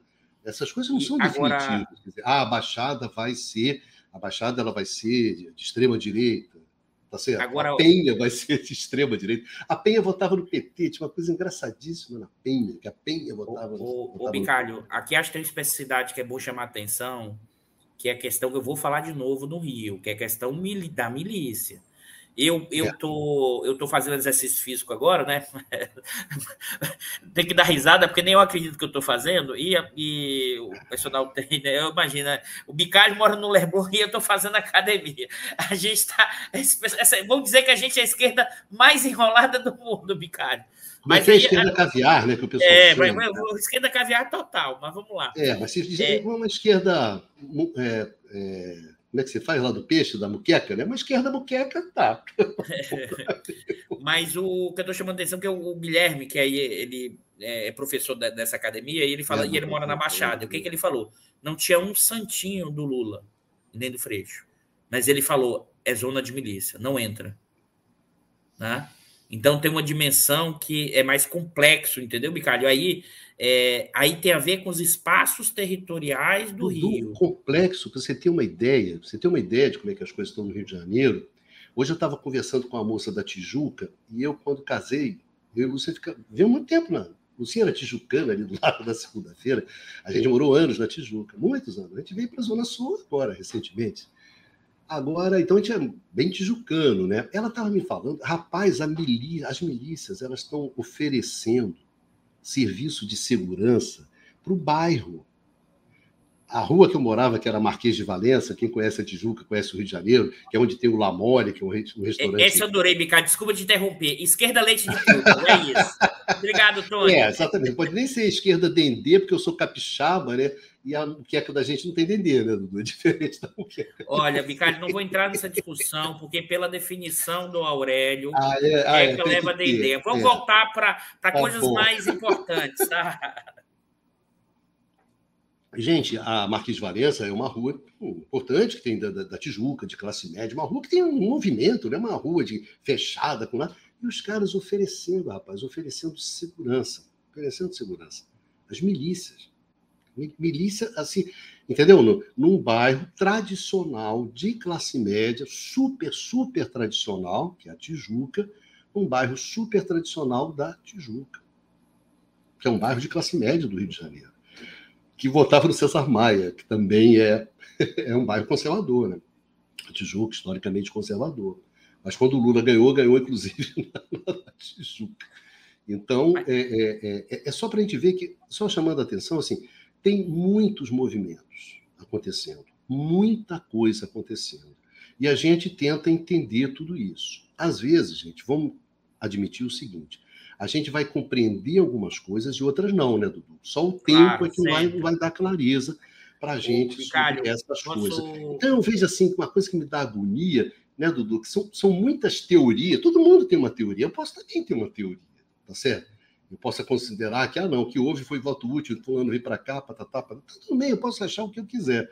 Mas eu acho que tem muita gente fazendo muitas teorias e e me parece assim, teorias que são complexas. Quer dizer, no momento onde você tem que tomar decisões estratégicas de campanha, entendeu, Dudu? Botar a bola no chão, eu acho, entendeu? Do que tentar fazer grandes dribles, grandes movimentos, num prazo muito pequeno, um prazo onde você teve uma, uma campanha que foi bem sucedida, que te trouxe até aqui, cara devagar. Tá certo? Não, vai devagar. O seu barco tá, tá, tá indo bem, cara. Você tá indo. Pode ser que no final a gente se ferre, faz parte do jogo, cara. Você jogar bem e o final perder. Foda-se, faz parte. Não, vou, não vamos ter ilusão com relação a isso. Ô, esse espírito jogo... botafoguense aqui, pelo amor de Deus, Micaia. Eu sou botafoguense. Se eu que sou botafoguense acho que lá na frente talvez dê o jogo estamos indo, estamos garantindo. Caramba, tem nego aqui querendo cortar os pulsos, jogar pela janela. Ai, meu Deus, não... Pô, para, porra! para! Para, entendeu? Menos. Menos, gente. A gente está no jogo, a gente está bem no jogo, tudo contra até agora, menos. A Meu Denise Deus, é a, a Denise é cachoeira, capixaba, que nem eu. Mas, gente, é cachoeiro, né, Denise? É. cachoeiro, é o Espírito Santo. O Espírito Santo é foda na Tarraqueta. Entendeu? Então, eu acho que é um pouco, um pouco essas questões, quer dizer, o país se desestruturou demais. Se desestruturou demais, se, dizer, sabe, se desorganizou demais, perdeu muitas suas referências. Então, Dudu, eu acho que muitas coisas dessas que estão acontecendo também acontece em função dessa falta completa de, de, de, de referências. Né? O que acontece na campanha, que não era para acontecer, não, Botafoguense, que história é essa que Botafoguense é bipolar? Botafoguense otimista é coisa rara. O Marco Antônio aqui tirando sal, né? É, Botafogo, Botafoguense otimista é coisa rara mesmo. Mas, Dudu, o que eu acho é o seguinte, que muitas dessas coisas que vão acontecendo é justamente na medida que você vai perdendo as referências, gente. E tem uma coisa que eu concordo inteiramente com o Dudu, que é uma coisa que passa por tudo isso, que talvez seja é, é, uma, grande, uma grande mudança embaixo nas, nas, nas, nas, placas tectônicas, Dudu, mas naquela placa grandona tectônica econômica, que é uma imensa precariedade um imenso medo das pessoas de perderem o emprego, de perder a renda, de como é que vai ser a minha velhice, como é que os meus filhos, será que meus filhos vão ter colégio, qual vai ser o futuro deles? Quer dizer, as pessoas vivem hoje com enorme medo, e não só aqui no Brasil, não é o medo da, da violência, é o medo da insegurança que você não tem, né, Dudu? Você não tem insegurança no trabalho, não tem insegurança sobre os seus filhos, não tem uma segurança sobre a sua aposentadoria. O mundo é extremamente arriscado, o mundo ele não é, é ele não é carinhoso, ele é agressivo, ele é violento com você. Então, na medida que a elite brasileira, na verdade, que é um processo que você tem no mundo, né, Dudu, acelerou esse processo do desmanche, da desestruturação. O cara que deixava a, a, a aposentadoria para a mulher, hoje em dia não deixa mais, né? Os caras foram cortando, gente. O cara que tinha um sindicato não tem mais, o cara que tinha direito a ter um, um contrato não tem mais. Quer dizer, essa precarização generalizada dá um medo nas pessoas, um medo que é muito grande. A gente vive nesse signo do medo. E esse medo faz com que o cara se escolhe na religião, se escolhe aqui, se escolhe aqui lá, bota a culpa no nordestino, no negro, no branco, na, no, no, no, gay, no diabo quatro. Você sabe, o inferno são os outros, sabe? Uma coisa terrível. Então a gente vive isso, mas é porque a gente vive uma situação econômica, gente, uma baita crise, uma baita ameaça, uma baita. Hoje eu estava vendo uma discussão fascinante, Dudu. O cara falando assim: não, usar gás já não é bom para taxista, pessoal do Uber, né? Porque ficou caro e agora caiu muito o etanol, né? Caiu o preço, tá, tá? Então agora é mais compensador. Aí o cara, e aí? Não, se o preço da gasolina continuar, ou seja, você está discutindo coisas que já não tem mais nenhum sentido, entendeu? O preço da gasolina estava aqui em cima do gás aqui, né? Aí o preço da gasolina baixou, o cara, não, agora o melhor é esse, mas e se voltar? Mas se foder, ferrou tudo, sabe? Ou seja, você não você é um motorista de Uber, você trabalha ali, ali que você levanta a grana para sustentar a sua família.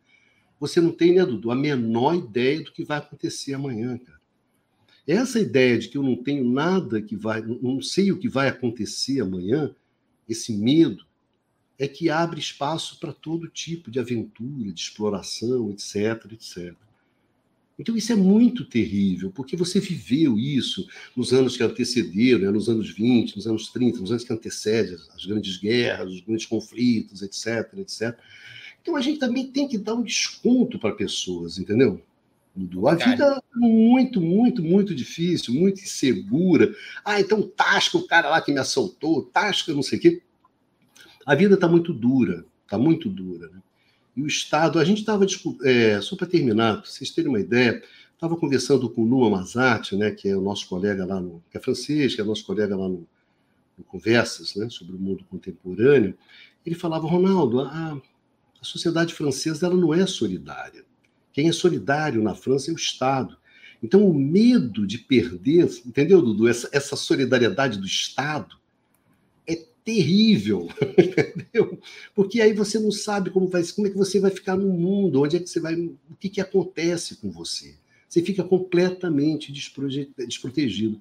Então, o medo hoje, Dudu, ele é muito importante nos movimentos das pessoas, nas reações das pessoas. Né?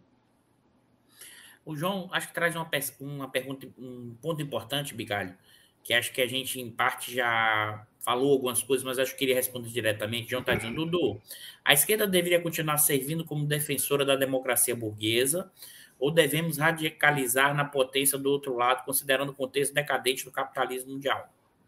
João, vamos lá. É, porque aqui é interessante essa pergunta, Bicalho, porque se sim, você sim. olhar a nossa fala do início até o fim, foi a defesa da democracia burguesa, capitalista, de um capitalismo sim. brasileiro completamente desigual. João, o que é que acontece, João? Eu não acho que você tem hoje correlação de forças nesse momento histórico para pensar em uma saída externa ao capitalismo. Por que eu estou falando isso? Porque, de um lado, você tem uma profunda fragmentação do mundo do trabalho. Hoje, os trabalhadores. Observe, é que estava conversando com minha companheira, a Érica, ontem, né? Ontem ou anteontem. É uma coisa interessante, Bicário. Por exemplo, o trabalhador não quer ter patrão e quer abrir o seu negócio, né? Isso intuitivamente, senso comum, mostra o quanto ele não quer ser explorado. Ele não quer ter patrão é porque ele é explorado. Observa, tem uma luta aí contra o capitalismo, mas a ideia é que ele poderia fazer o quê? Abrir o seu negócio. Por que eu estou falando isso? Para responder o João. João, ah, nesse momento, tem inclusive uma crise da democracia burguesa. E se a democracia burguesa, as instituições, elas desaparecem num contexto em que a esquerda não tem força como hoje, a gente é destruído, João.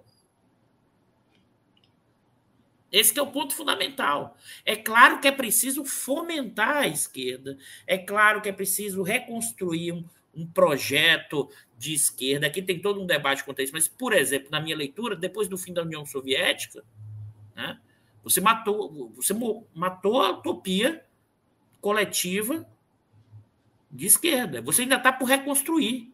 Você tem uma fragmentação do mundo do trabalho. Você tem, a você tem que reconstruir novas solidariedades do mundo do trabalho a partir desse novo mercado de trabalho que precisa ser reconstruído. Esse é um desafio que não é só brasileiro, é mundial. Agora, se a gente. E o que está acontecendo no Brasil? Crise institucional significa o quê? Democracia burguesa indo para o espaço significa uma guerra de todos contra todos. O mais forte leva. Né? É evidente, João, que pensando o médio e longo prazo, você tem que reativar essas forças.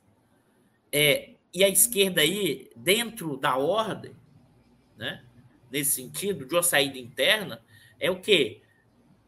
Avançar na questão distributiva, tanto de renda quanto de propriedade. Numa luta permanente. Porque sem isso, João, achar que de um momento como esse, sem organização, sem capacidade, a gente vai derrubar o, o, o capitalismo, né? é, a chance de a gente ser massacrado é muito maior. Eu até entendo que aí a decadência do capitalismo mundial tem que ter cuidado, João. Eu não enxergo como essa decadência toda, não. Eu acho que tem, inclusive, nunca se gerou tanta acumulação de capital. Os capitalistas mundiais vão bem, nunca foram tão bem na vida. Uma força enorme. Agora, tem uma inquietação política antissistêmica, é evidente. Mas observe, as saídas ainda são o quê? individualizadas. Esse trabalhador que fala assim, pô, eu não quero ter patrão, eu tento ir para o Uber. Né? Ah, eu sou contra o sistema, mas por quê? Porque eu não subi. é o efeito coringa. Você tem um esgarçamento tão grande que você, a sociedade, o andar de baixo, acha que o problema é o sistema, e eu tento sair a partir de uma lógica liberal individual. E é evidente que você não vai conseguir. Né? Isso agrava as tensões. Então, João, eu acho que é não perder de vista as transformações, mas acho que a gente tem que entender a correlação de forças atual, mas também não engessá-la, né, Micali? Porque aqui é outro campo também. O, pessoal engessa e não quer fazer novidade, não quer tentar propor mudanças, novas correlações de forças a partir de decisões que são tomadas hoje. Aquilo que o Micali falou. Cada jogada é uma jogada. Agora é é sim a defesa da democracia. Né? Se ganharmos, aí nós vamos fazer uma outra batalha, inclusive com os liberais que estão nos apoiando, porque eles querem menos Estado, porque eles acham que a saída é por outro caminho, e a gente vai, acha que é por outro. Isso é lógica da democracia. Né? E o quanto a gente avança, que é gerar emprego e renda, pessoal. Aumento de salário mínimo. O aumento de salário mínimo, emprego e renda no Brasil acirra os conflitos de classe mesmo. Então, acho que é nesse sentido, eu acho importante, acho que o ponto que o João trouxe, eu queria responder, porque acho que, em certa medida, é, é, é, é eu costumo dizer o seguinte: pelo amor de Deus, o Bicalho não, que não é nessa linha, mas eu, marxista, defendendo o Estado democrático de direito, que marxista é esse? Eu costumo dizer o seguinte: é olhar a economia política do tempo presente os atores, a forma como a luta de classe se expressa hoje e que luta de classe é essa no Brasil e de como isso tem a ver com suas particularidades regionais, locais e como fundamental pensar nesse momento. Eu já falei isso aqui em outros programas, né, Bicário? Hoje, um programa social-democrata tímido é considerado bolchevique por essa burguesia. E no caso, então, do, da extrema-direita, é considerado marxista cultural. Ô, Dudu, duas. Antes da, de responder aqui a Sandrinha, né? O que, que acontece se o Bolsonaro ganhar? Só um pequeno. O, o Edalves colocou aqui que ele precisa ouvir mais o Taiguara, né, em vez de funk, né? É, Edalves, olha só, nessa campanha de 82 do Brizola, eu conheci o Taiguara, assim, eu participei de reuniões assim na casa das pessoas, onde o Taiguara ia, porque ele estava na campanha, estava na campanha do Brizola. Eu não tenho certeza, mas eu acho que na, nessa época ele era ligado lá aos prestistas, né, que era o pessoal do PCB que ainda que foi com Prestes, e eu acho que o Prestes apoiou o Brizola, e acho que o PCB, que era eurocomunista, não me lembro, são tantos anos, já apoiou o Miro, né? Então, como o Taiguara acho que tinha algum tipo de ligação com o pessoal do Prestes, eu conheci o Taiguara, assim, de perto. Ouviu? Para você sentir inveja, ouviu? Grande Taiguara, uma das vozes mais bonitas que eu, que eu ouvi na, na canção, né, no cancioneiro popular brasileiro, é o Taiguara, uma figura muito interessante. Sandrinha, a sua resposta é simples. É, eu acho que o que acontece. continuamos, né? É, se o que, que acontece com o Bolsonaro, Dudu, mas eu acho que em outro patamar. Eu acho que a gente vai para uma fragmentação do país, eu não tenho a menor dúvida. Isso foi uma coisa que eu e o Dudu sempre conversamos muito, né, Dudu? O que, que significava essa desestruturação, essa né, infindável desestruturação do país, das instituições. A gente sempre achou que isso acaba na fragmentação do país. Fragmentação, eu acho que. Física, Ele está falando não é física. de forma simbólica, não, é efetiva, territorial. É depois que os milicos tiveram esse desempenho, e eles sempre foram né, o último recurso da integridade do país, etc., depois que eles tiveram esse desempenho que eles tiveram nos últimos quatro anos, né, eu acho que não tem condição de, de segurar coisa alguma, coisa alguma. Então, eu acho que a gente vai, vai se acelerar o processo de desinstitucionalização, vai ficar muito marcado uma fragmentação, uma divisão, e aí eu acho que vai ser muito complicado. Acho que o Nordeste vai para um lado, o Sul vai para o outro, o Sudeste não sei para onde é que vai, mas vai ficar muito, muito, muito ruim.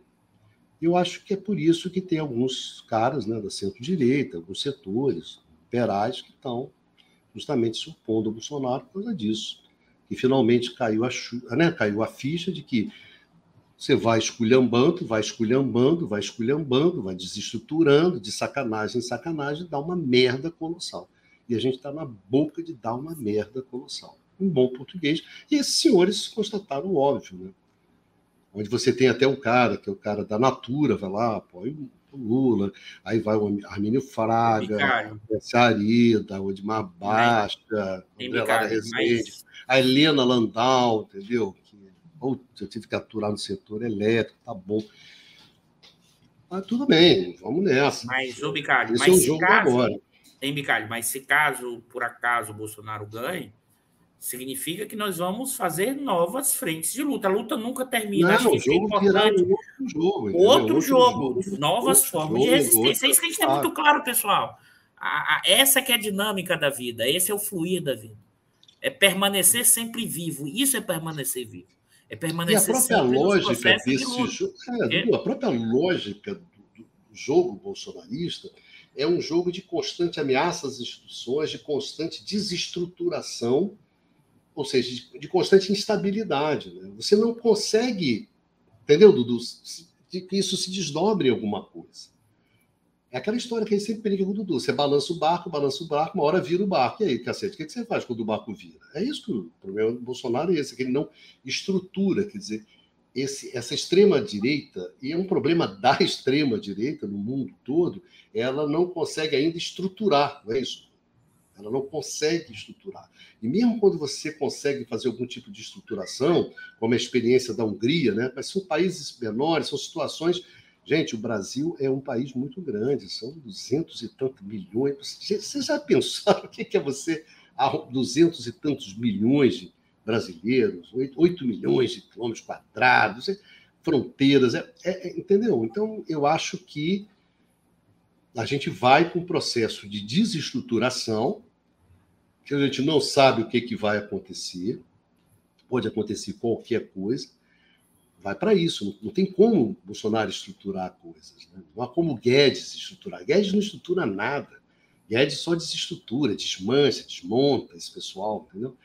Então, no limite, acaba não sendo bons para os negócios, sei lá.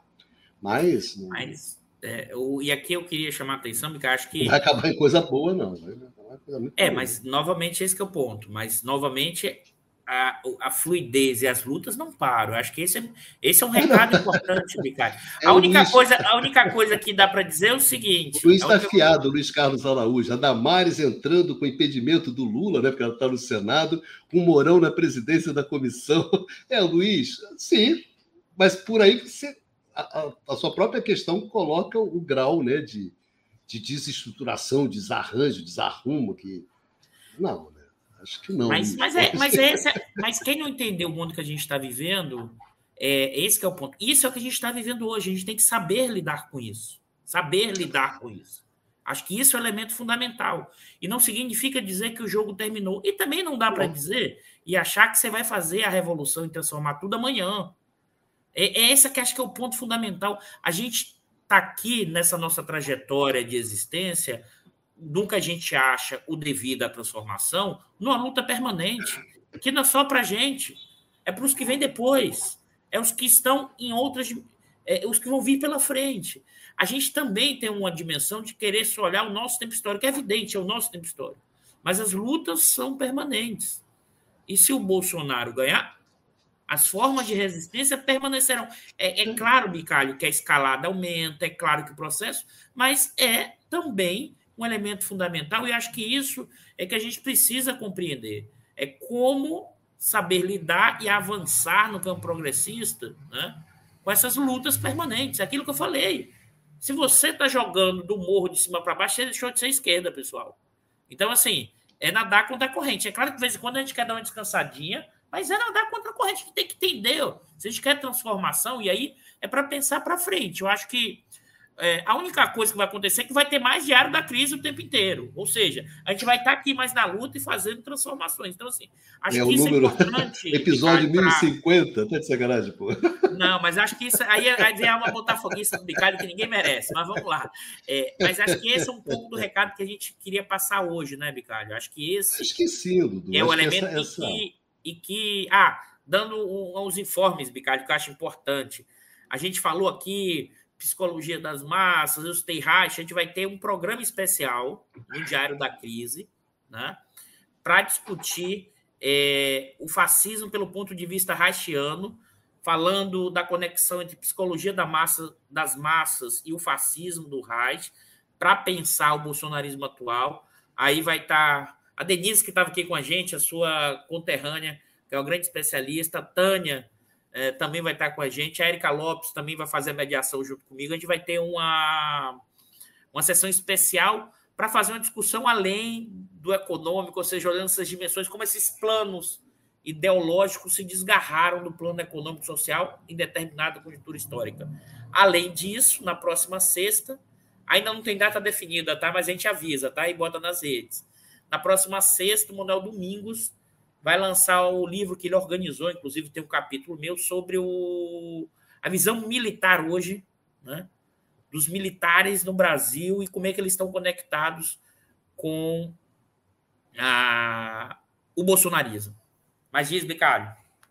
Não, Dudu, acho que o que a gente queria essencialmente colocar hoje era o seguinte: olha, é importante ganhar essas eleições, derrotar, derrotar a extrema-direita? É, é uma coisa fundamental, importante dentro da evolução, do avanço das questões que são questões ligadas à, à soberania, à autonomia do país, a esse campo progressista, né, do qual a gente faz parte. É importante, então, essa vitória? É, é importante, é fundamental essa vitória. E é o que está sendo jogado agora? É, é o que está sendo jogado agora. Importante, né, Dudu? Dá para a gente ganhar? Dá. Dá para a gente ganhar. Não é nada demais a gente ganhar. Né? Gente, vai, vai, ser duro, mas não é uma coisa do outro mundo, etc.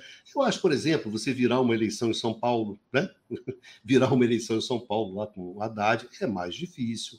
Eu acho que o Rio Grande do Sul é muito mais difícil, porque você tem lá o PSDB e o, e o. Mas aqui não, aqui a gente está no jogo, a gente tem uma, uma margem, a gente está na frente, as coisas estão evoluindo de uma maneira que até agora é positiva.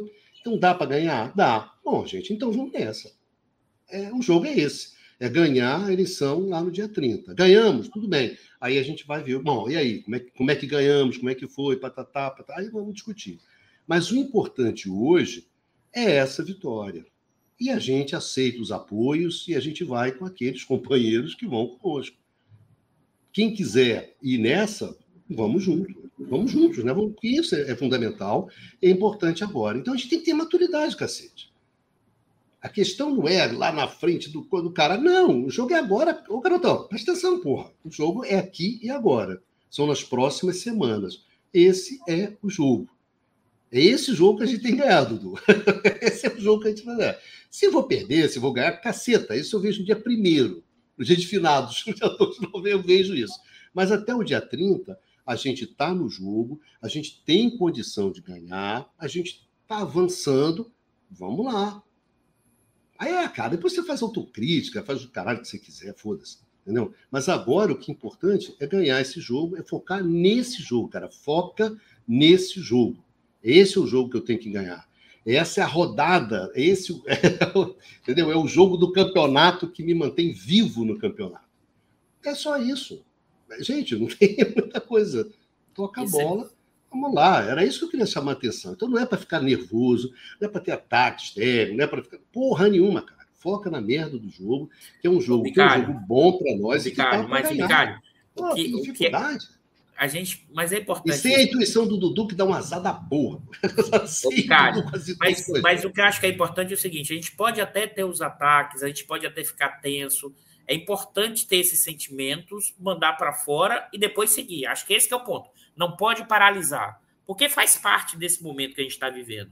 Tem que sentir. Agora, não dá para ficar paralisado, a gente tem que seguir. Acho que isso que é o fundamental. Claro, porque a gente está no jogo.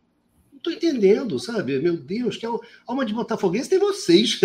vocês como não estamos no jogo? A gente ganha, deu o primeiro turno, vai não sei o quê, tem 100 milhões de votos na frente, os caras ameaçam, né? Tem lá, Simone Tebet, vem, bota, dá apoio, dá volta, não sei o quê, patatá, patatá. Cara, tu tá reclamando do quê, porra? Rapaz, você, ó, essa é uma coisa botafoguense. Botafoguense assim, você tá ganhando de 2 a 0. Aí o juiz expulsa, expulsa um jogador do outro time. Aí você fala, ih, caralho, agora vai endurecer, que vai ficar com menos um, os caras vão jogar mais. Sabe? Isso é uma coisa idiota. Isso é uma alma botafoguense. É isso que o pessoal tá fazendo. Calma, cara. Você está ganhando o jogo, as coisas estão indo bem, você está tocando, controlando o jogo, está jogando bem. Então, foca nisso. Eu não vou ficar discutindo porque se a democracia burguesa, o caralho, cara. Presta atenção, porra. Para com essa porra, porra. O jogo agora não. O jogo você tem que focar, um jogo decisivo de três semanas. Aí depois a gente senta, faz. Aí, aí a gente. Bom, agora o que, que a gente vai fazer agora? Bom, agora a gente vai jogar assim, assado, etc. Mas nesse momento, ó, nesse momento não, né? Nesse momento é preciso ter foco. É, ter foco. Depois você fala sobre. É, Micalho.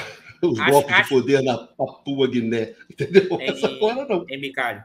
Eu acho que esse é o, esse é o recado que a gente quis dar hoje no diário, né? Além de fazer análise dos dados, dos números, é importante entender esse contexto, entender o que a gente está vivendo, é. entender, inclusive, também compartilhar com vocês esses sentimentos de agonia que nós tivemos todos em algum momento. O Bicalho, talvez mesmo pela sua alma botafoguense, mas também teve, porque ele não é esse durão Sim, todo. É claro, você é, puta, é, Não, eu estou te perturbando, Bicalho. É, é, e que, na verdade, se faz parte a gente sentir isso é importante sentir, mas agora é hora de, de, de entender que a gente está na frente e que o jogo é duro e que é importante a gente permanecer nas lutas. Sempre, é, não, a Nilda, sempre. rapidinho, a Nilda aqui, tô triste. Triste o quê, Nilda? Triste estão os, bolson, os bolsonaristas que achavam que eu ganhava com 60%. Eles é que achavam que eu ganhava. Eles têm que estar tristes, pô. Eu ganhei o primeiro turno, tô na frente. O cacete, eu vou ficar triste? Não, os caras ficam tristes eles, cara. Entendeu?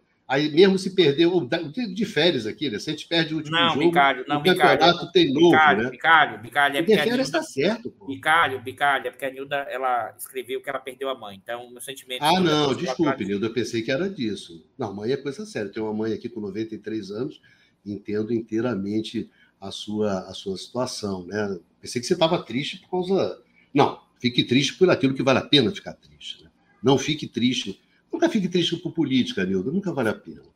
Não, Bicalho, fique, eu discordo, não, não, não, calma. Bicalho, eu discordo fique de você, triste. Bicalho. Desculpa, Bicalho, eu discordo de você. Ficar triste por política é fundamental, Bicalho. Não, claro que não. Eu acho. Aí você discorda. Anos, a gente vai terminar triste muitas vezes. Não. A gente vai terminar discordando. Vamos, vamos terminar. A vida é mais do que isso, rapaz. Qual é? Desde não, a, a, a, política é a vida, Bicalho, também. Querido mais, Dudu, por política eu já chorei muito mais do que você, porra. Você chora todo o programa, Bicalho. Já chorei muito mais. Não, eu acho que a gente. Não, sério, sem brincadeira. Concordo com parar de rimar política. Não, não, a gente se aborrece, né? A gente se aborrece, etc. Mas é jogo, gente. É um jogo que. É, até o de férias pegou bem isso, né? É, é um campeonato que não acaba nunca, né? Então, como é um campeonato que não acaba nunca, você chora um jogo e já vai para outro. Né? Você vai para outro mais contente. Por isso que não vale ficar chorando, né? Você chora um dia e depois você já vai para aqui bancada gritar e torcer e participar, né? na, na, no dia seguinte, né? Agora, não, só falei com esse negócio da Nilda, porque essas são as coisas que realmente são duras na vida, né? Quando a gente perde aquelas pessoas que a gente gosta, que a gente ama. E é claro que quando a gente vai ficando mais velho, a gente vai perdendo mais amigos, mais gente, né? E a gente vai sentindo que essas perdas que são as perdas, que são irreversíveis, né? São aquelas que você não, não, não, supera, são aquelas que você não substitui, né? Você não substitui um amigo, não substitui, não substitui um irmão, que eu perdi esse ano, enfim. Essas são coisas que são difíceis, né? Essas são realmente difíceis. Tem um certo caráter irreversíveis, então são duras, né? Agora, a da luta política, eu já perdi muito, já ganhei no dia seguinte, né, Dudu? Tem essa, só estou chamando a atenção, assim, talvez não é que você não deva se, ficar triste, é que você não deva ficar muito triste, né? Pronto, Porque tem uma tristeza cara. que. É olha, você. Rapaz, eu ouvi de um amigo, de um velho amigo, o Leimar. Hoje o Bicalho já viu, né, pessoal? Hoje o Bicalho não quer acabar o programa, estou tentando acabar. É, não, deixa eu acabar aqui já uma Ele quer ficar Mas conversando aqui meia eu, hora. Eu me lembro assim que o Leimar, né? Leimar que está aqui, inclusive que eu estou precisando. Leimar, liga para mim que eu estou precisando falar com você, porra. A gente deixa recado desse, desse, desse paraibano me responde, então me responde que eu estou precisando falar contigo. Eu sempre me lembro dessas coisas de, de, de, de ter um tempo, né? Um tempo que você sofre, depois você volta para o jogo. Eu me lembro de uma situação que aconteceu comigo, assim, que eu estava tremendamente arrasado por uma situação, bom, garota, situação afetiva, tinha, tinha, tinha tomado um pé na bunda lá, alguma coisa desse, estava por baixo, né? Aí o grande Leimar vinha comigo, falou, aí vinha no avião, né? Aí o Neymar falou assim: Ricardo, olha só, você, você chora até São Paulo, tá certo? depois de São Paulo, para, porra. Eu acho que é mais ou menos isso, entendeu? De política você chora até um determinado momento. Depois, cara, você volta para o jogo, porque vai ter alegrias, vai ter coisas que vão, vão Mas... dar vão dar satisfação. Né? Novamente, nova, novamente, aí eu tenho uma, uma divergência razoável com o Picard, em que sentido? Porque, para mim, política faz parte das nossas. Eu estou dizendo assim, é, é claro, novamente, Picalho, não é, tem discordância em grau só. Estou chamando a atenção que é, são as dimensões dos sentimentos de cada um. Cada um tem algumas sensações mais fortes ou com dimensões é, que são diferentes. É importante a gente compreender isso, como a gente falou aqui, é, mas é importante também entender que é para sentir mesmo, mas para não paralisar. Porque tem pessoas que paralisam com isso. Tem é, pessoas não, que, que, que, dão, que criam um sentimento de derrota permanente. Então, acho que esse é um momento que é de muita dificuldade, porque gerou muitas inquietações em muita gente. Então, em parte, o que a gente quis trazer hoje no programa, desse jeitão alabicalho, é dizer o seguinte: olha, o jogo não acabou, o jogo uhum. continua. Mas é porque esse jeitão alabicalho. Mas o que acontece? O jogo, o jogo continua em que sentido? Ele é permanente. O jogo não acabou. Ou seja, nós estamos sempre jogando e lutando. É evidente que alguns falam assim: ah, eu já não aguento mais, estou cansado seguir isso. Não. A vida é permanentemente as lutas em suas múltiplas dimensões. É isso que eu queria comentar, Bicalho. Acho que se tiver mais alguma coisa.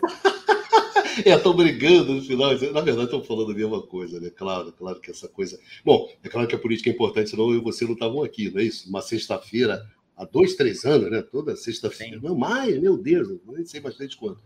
Mas não, não, eu acho que é, é, eu só quero é, é sempre chamar atenção para isso. Quer dizer, em primeiro lugar, a gente não perdeu, né? A gente não perdeu. A gente teve um desempenho que foi muito bom, muito bom no primeiro turno. O que acontece é que o adversário teve um desempenho melhor do que aquele que a gente esperava, né?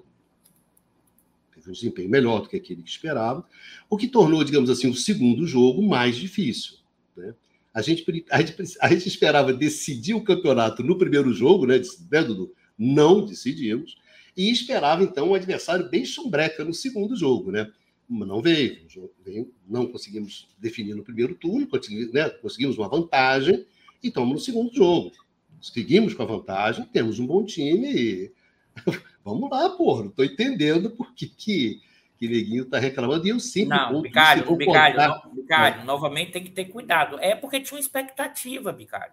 As pessoas Sim, sentem, mas Bicalho. expectativas, tudo bem, expectativas foram feitas para serem frustradas. E você tem que. Mas, mas, mas, mas, você, mas, você, mas, você, tem que saber lidar, porque quando a gente frustra, tem pessoas que têm dimensões. O, o meu cuidado aqui, Bicalho, é o seguinte: a gente tem que. Tem uma dimensão que é importante, porque tem pessoas que têm reações diferentes a processos diferentes.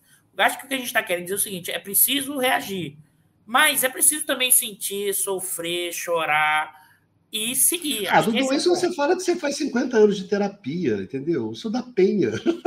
não faz terapia. Mas é, mas é isso que eu estou dizendo. Nesse sentido, a gente tem divergência. Esse é o ponto. Eu sou da penha, rapaz, presta atenção. Mas nesse sentido, a gente tem divergência, Bicalho. Não, claro. A gente se diverte. Bom, pelo menos a gente acabei me divertindo. Valeu. Então, pelo menos isso. Mas, é, Dudu, sério, pessoal. Então, acho que na próxima semana já é com o Manuel?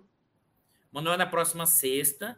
Ah, é, na próxima sexta. E o programa especial a gente vai marcar uma data ainda, dependendo da agenda do pessoal, que a gente hum. vai discutir, inclusive, essas dimensões do fascismo, da discussão atual, o que é, o que é comparável, o que não é, essas dimensões ideológicas, o quanto isso mexe com percepções, sentimentos, com os medos, porque essa é uma fonte fundamental do, do fascismo, que é gerador de medo. Né? Então, acho que esses são pontos importantes. Não, não, acho que é tranquilo. É isso aí, Dudu. Acho que a gente já falou para caramba, né? Falou duas horas, mas também era um programa importante, né, Dudu? Que era o primeiro programa depois das eleições, né? E estão acontecendo muitas coisas, então acho que a gente conversou bastante. É isso. Beleza. Agora eu acho que só volto depois de finados. é, não, porque os outros programas agora são né, de entrevistas, etc, etc. Não, a gente volta volto... na véspera da eleição, Micalho, na véspera da eleição. Sem intuição, Dudu, pelo amor de Deus. Pode deixar, pode deixar. Sem intuição, porque com intuição, meu Deus, fica muito. Pode deixar, pode deixar. Dudu, como é que um baiano, cercado de orixás, né, de toda aquela força da baianidade. Tá bom, Bicate, é, então não ser zoada. Vai, segue, vai, tá, tá bom. Certo. Gente, é isso aí, né? Tá de brincando. Um beijão para todos, né? Então, a gente vai voltar então na. É, eu, eu só volto então na véspera, não é isso? Isso. Na próxima sexta é o lançamento do livro do Manuel. Depois a gente vai colocar aí no ar o nome e tudo mais. Que é uma coletânea de mais de 35 artigos de a questão militar. E também a gente vai fazer uma discussão sobre fascismo, William Reich, sentimentos, repressão sexual, é, a questão de como isso afeta e aflige os medos, a questão do, das estruturas psicológicas isso, e como elas são importantes, isso, para entender o momento atual, além do econômico e do político. É, tá certo. O Deferes está me lembrando que dia 2 é finados, dia 1 é dia de todos os santos. Tá certo. dia 2 é dia de finados. É isso aí, Dudu. Vamos lá. Beijão para todo mundo, não é isso? Neymar, liga para mim, porque eu tô precisando. É ótimo ter esse Neymar, liga para mim, tô precisando falar com você. um bom final de semana a todos. É isso aí. Tá bom, Dudu? Vamos encerrando Beleza, aqui. Beleza, valeu, pessoal. Um abraço. Vamos. Depois dessa. Hoje, hoje eu me diverti, sinceramente, Dudu. Estava cansado, me diverti. Hoje foi bem legal. É isso, um beijão a todos.